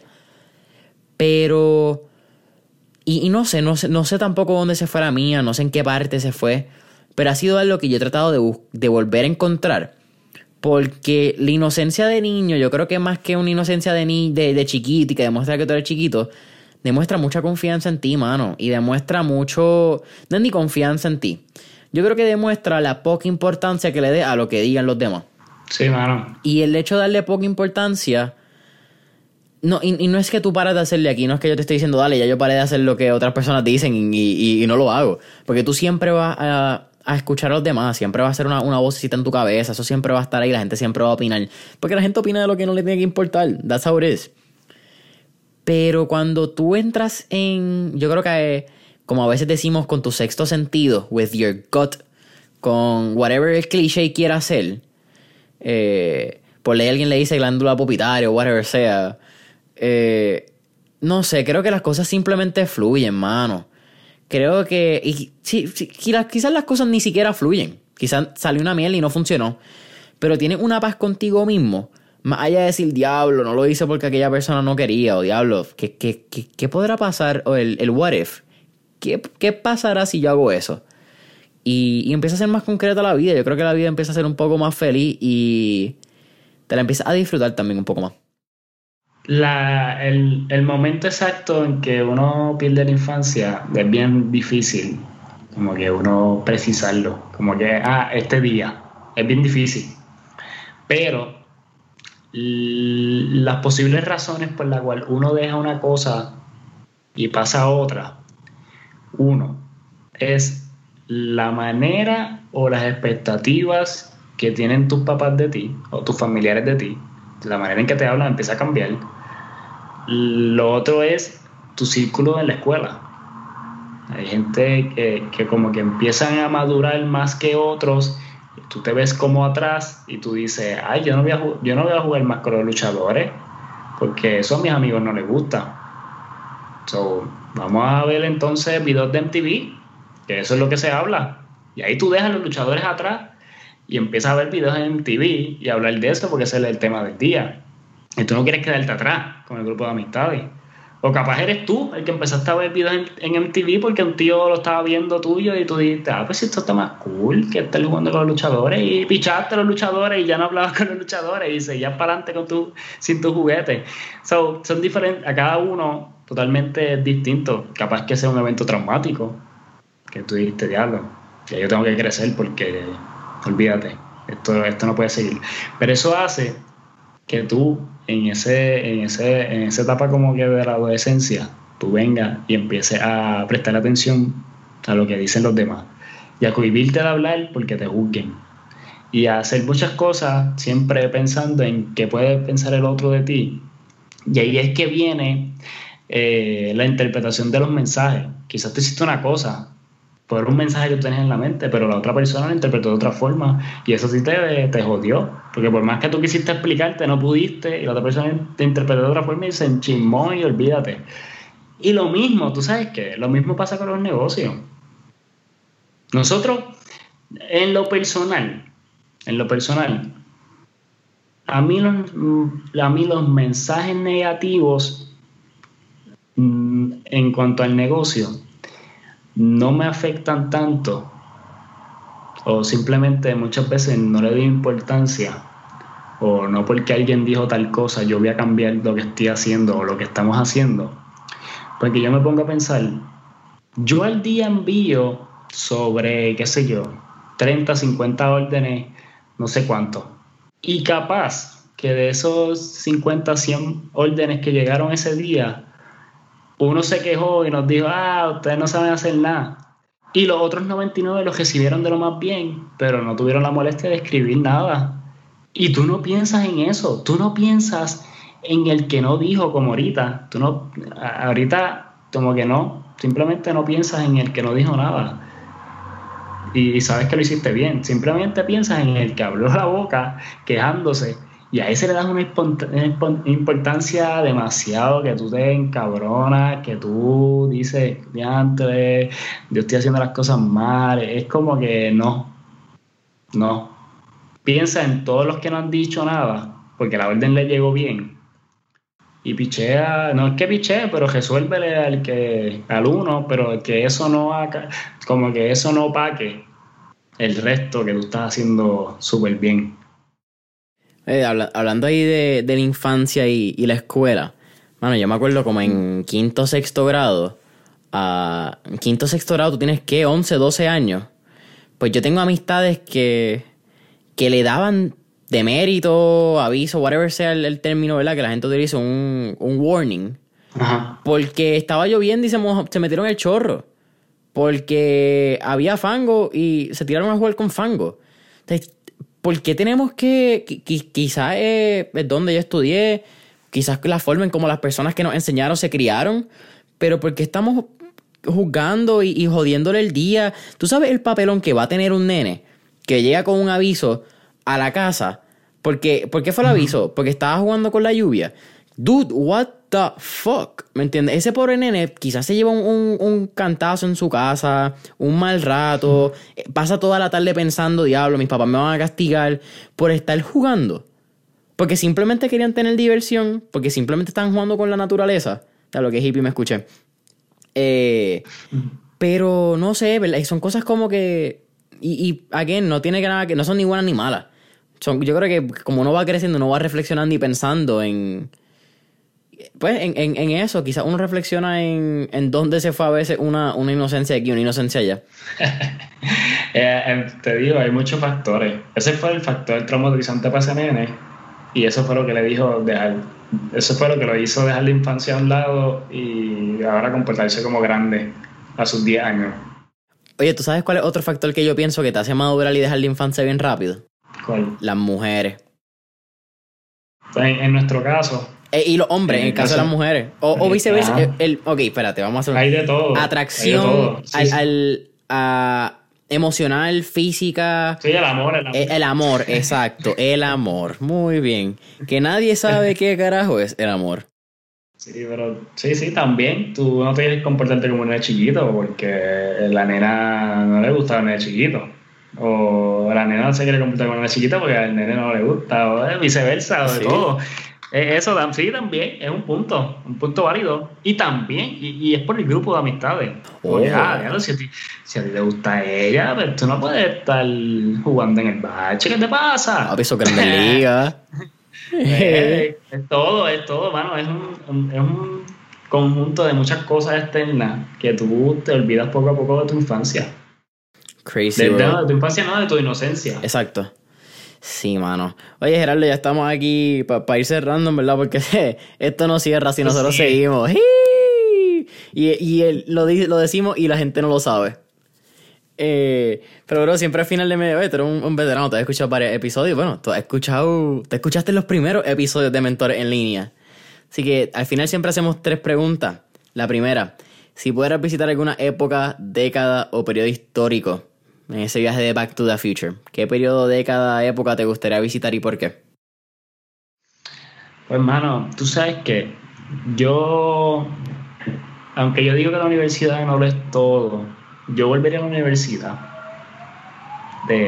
Porque yo siento que quedaron como que muchos bagajes de muchas cosas que pudo haber hecho o aprovechado el tiempo de cierta forma no es que lo hayamos desperdiciado, pero, por ejemplo, en vez de, aunque si no hubiese estudiado en UPR Ponce, no hubiese conocido a OCO. So, quizás hubiese estudiado en otra universidad, hubiese pasado la experiencia de hospedarme, quizás hubiese estudiado en, Estados Unidos, por ponerte un ejemplo. Eh, mil cosas que quizás eh, cada vez que vuelva a la universidad, si tengo esta maquinita, hago algo distinto. Un día, eh, en algún momento estudio en Mayagüez, otro día estudié allá en Florida y me quedo con gente allá. Este, estudio dos años aquí, después estudio dos años en otro lado. Mil cosas, mil cosas. Estudio diferentes concentraciones. es, ese momento donde todo pasa y nada pasa. E, esa es la universidad. Donde todo pasa y nada pasa. Yikes. Talk, talk about reality. Eh, oye, tú que estás ahora lo te vas a dar cuenta. no lo digas. Eso, por eso es que me, da tan duro. Es como que, y, es donde te sientes, porque. Mira, quizás, quizás hablando del podcast puede ser un caso en particular, porque no todo el mundo, quizás la universidad es un podcast, ahora es un podcast. Pero yo creo que la universidad es un periodo muy en particular por eso mismo, porque tú estás haciendo todo lo que tienes que hacer para formar una vida. Pero a la misma vez la vida no te hace nada para que tú lo formes como que para atrás. Es como que tú estás estudiando, no hay oportunidades llegando, la oportunidad que llega te dicen muchas que no. Pero tú tienes que confiar en eso y tienes que tirar para adelante. Eh, ya. Oye, ¿Oco es de Ponce? ¿Oco es de. se, se hospedaba allá? No, Oco es de Yauco. So, ella viajaba. Ok, sí. sí, no, Era, era curiosidad porque mencionaste el hospedaje y fue como que, eh, no hice esa pregunta. Gerardo, segunda pregunta. Tenemos un Spotify, eh, un playlist en Spotify llamado Mentores en Línea Playlist que contiene todas las canciones que pompean y motivan a nuestro entrevistado. Y ya veo, ya que veo tu cara, te sigo preguntando con más emoción todavía, ¿qué canción motiva pompea a Geraldo Enríquez? Bueno, la canción, y, estoy bueno, es que si yo sigo hablando, esto se va a extender eh, un rato más. Pero hay historia, vamos allá. La, la canción, ¿tú sabes cuál es? El Best Day Ever de Mac Miller. Uh. Y una de las razones por la cual Mac Miller uno de mis cantantes favoritos es porque él comenzó, por decirlo así, su fama estando en high school. Y yo estando en high school, escuchando a otro high school, era como que, mano, yo, yo aspiro a ser, no, no aspiro a ser famoso, pero sí aspiro a lograr cosas desde joven, que es lo que quería. Y, creo que esa, esa canción, que es Best Day Ever, es una forma de yo estar agradecido todos los días de las personas que están a mi alrededor, de las cosas que, lo, que hago, de las que logro, de las que no logro, porque hay que darle mérito a las dos cosas. Hay que darle mérito tanto a lo que uno logra como a lo que no, porque lo que no, eh, uno aprende y eso aprende, entonces lo que hace es que llena de fruto a lo que sigas logrando y que sigas aprendiendo y sigues por ahí para abajo. So, esa canción es como que mi best day ever es todos los días. Unos más que otros, obviamente, pero todos los días yo puedo escuchar esa canción y pompearme porque este es mi mejor día. Y la razón por la cual él canta eso es la primera canción de sus, de sus primeros CD. Es eso mismo, eh, oye, mi, mi día favorito porque yo estoy haciendo lo que me gusta, que es la música, le estoy metiendo, a la gente le gusta y yo sigo bien pompeado. eso es mi razón todos los días de, de, como que este es mi día, eh, los míos están contentos con lo que yo estoy haciendo y eso me bombea a seguir haciendo más cosas, lo que sea que quiera hacer, lo voy a, lo voy a hacer. Ese, el eh, Best Day Ever de qué álbum? De, de, su, de, su debut álbum, de Kids. No, es de literalmente Best, Day, Ever. Sí, porque por eso, que sale después. Sí, Que en, en Kids es que sale Fifth Park Avenue y. No, yo creo que Fifth Park Avenue otra. Fifth Park Avenue sale en Blue Side Park. Exacto. ¿Cuál es en Kids? Déjame ver que está aquí. Queremos. Ese es Nights on, My, feet. El Kool-Aid en Frozen Pizza. Oh, este, papi, espérate. Esa, ahí le diste. Ese, ese, ese es mi sexto año. Mi, mi, mi sexto grado es yo cantando Donald Trump y cantando. Pero Donald Trump es de Best Day Ever. Ah, pues ve, yo, pues yo escuché esas, canciones juntas. Yo escuché los palos y ya. Yo no escuché álbum, pichea. Nos dimos cuenta de eso. Eh, pero el tercer y última pregunta, aunque hemos hablado un montón de esto, pero quizá yéndonos un poquito más al lado de, de negocio, ¿cuál sería tu recomendación o tu tip para cualquier persona que está empezando o y quizás hablando un poco de eso de la universidad, el podcast es bien enmarcado en, en estas personas que están entre.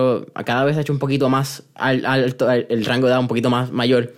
Pero empezó por esta gente que está, y mis amistades, que están entre los 18 y 23 años, que un periodo de edad muy particular porque tus papás te dicen todo lo que tienes que hacer. Todo el mundo que está alrededor te está diciendo que tú tienes que hacer. Y tú honestamente no sabes un carajo de lo que quieres que hacer. Así que con eso dicho, ¿cuál quizás sería tu recomendación o tu tip para, para esas personas? Pues, hermano, eh, como dije ahorita, la universidad es importante, pero no es todo. En el sentido de que, más allá de las clases, yo lo que le saqué a la universidad como, como individuo fue las amistades que hice, las amistades que hice con profesores fuera de la clase.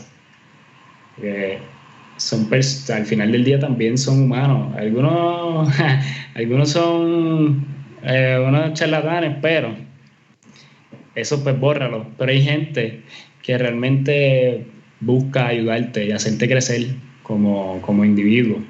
So, en, este, en, este, en esta etapa universitaria, ¿verdad? Como dije ahorita, a mí me surgieron seis planes para hacer. ¿Qué pasa? Con cada de esos seis planes, no te, lo que no te conté es que iban de la mano con ciertas personas. yo lo que le puedo decir a esa gente en el sentido de que si tú tienes una idea, pues busca con quién hablar sobre esa idea. Eh, ya sea porque es profesional en algo, eh, te puede ayudar, eh, te puede recomendar.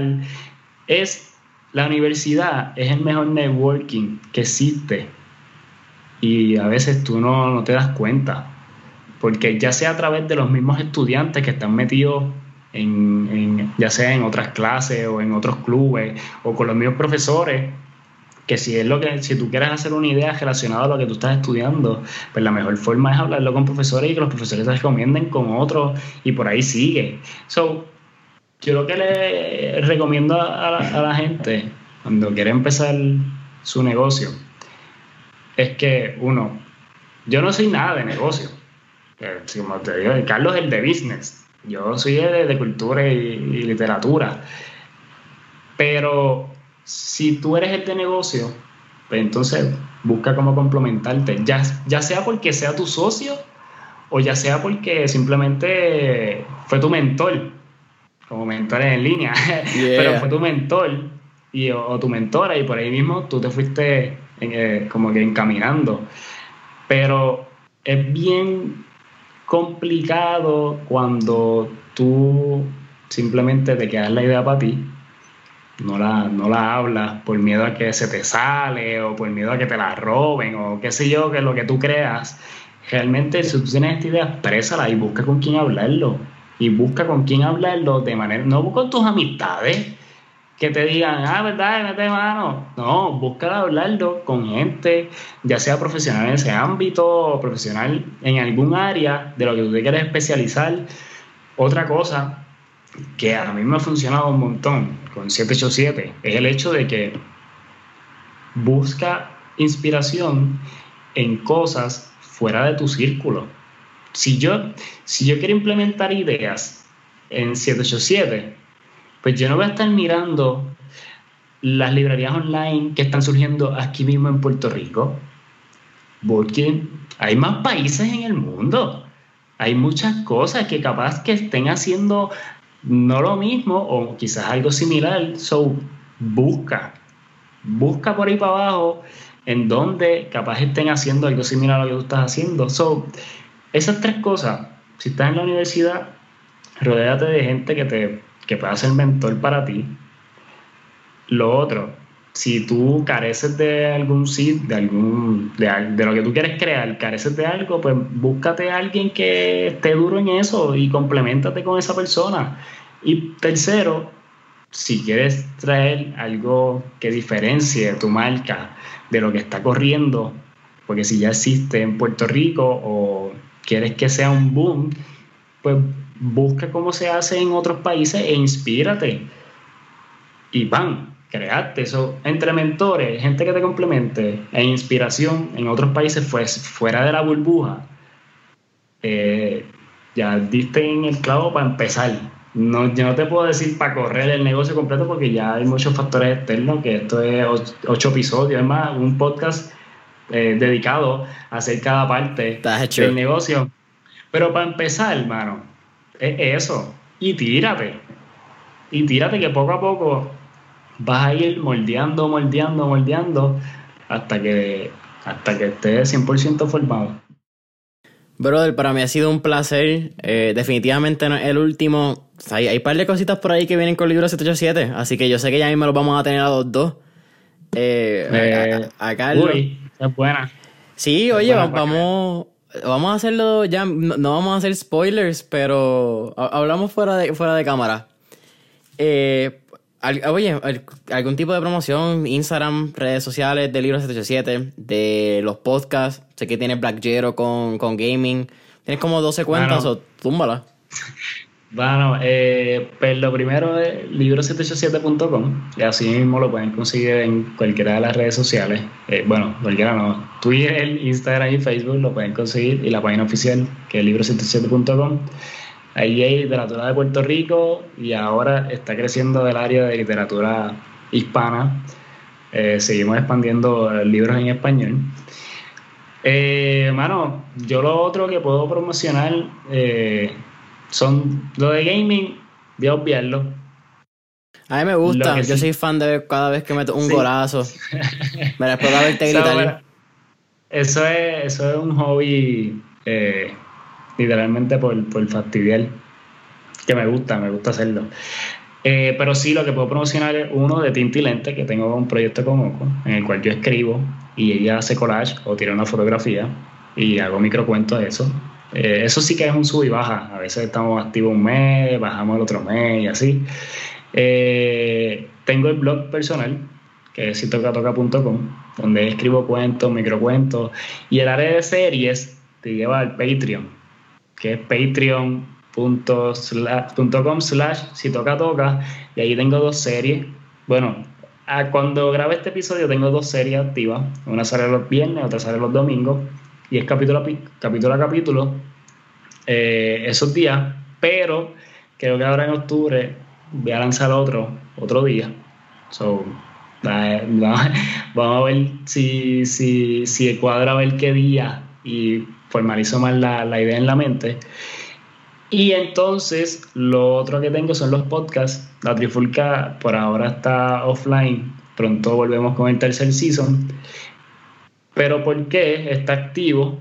Y es porque podcast, P-O-L-K-A-S-T, K-E-E Podcast, así es que está escrito, así lo puedes conseguir en cualquier plataforma de podcast y en cualquier red, Instagram, Twitter y Facebook. So, eso es todo. El link al Patreon va a estar abajo eh, para que puedan darle subscribe, para que apoyen a los creadores. Igual el link a, libros, a libros787.com.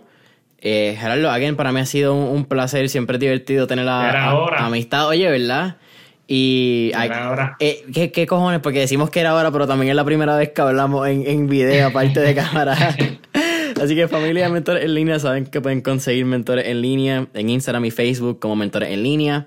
Cinco estrellitas, deja tu comentario, deja ese review y danos subscribe en Apple Podcast, follow en Spotify y hasta la próxima.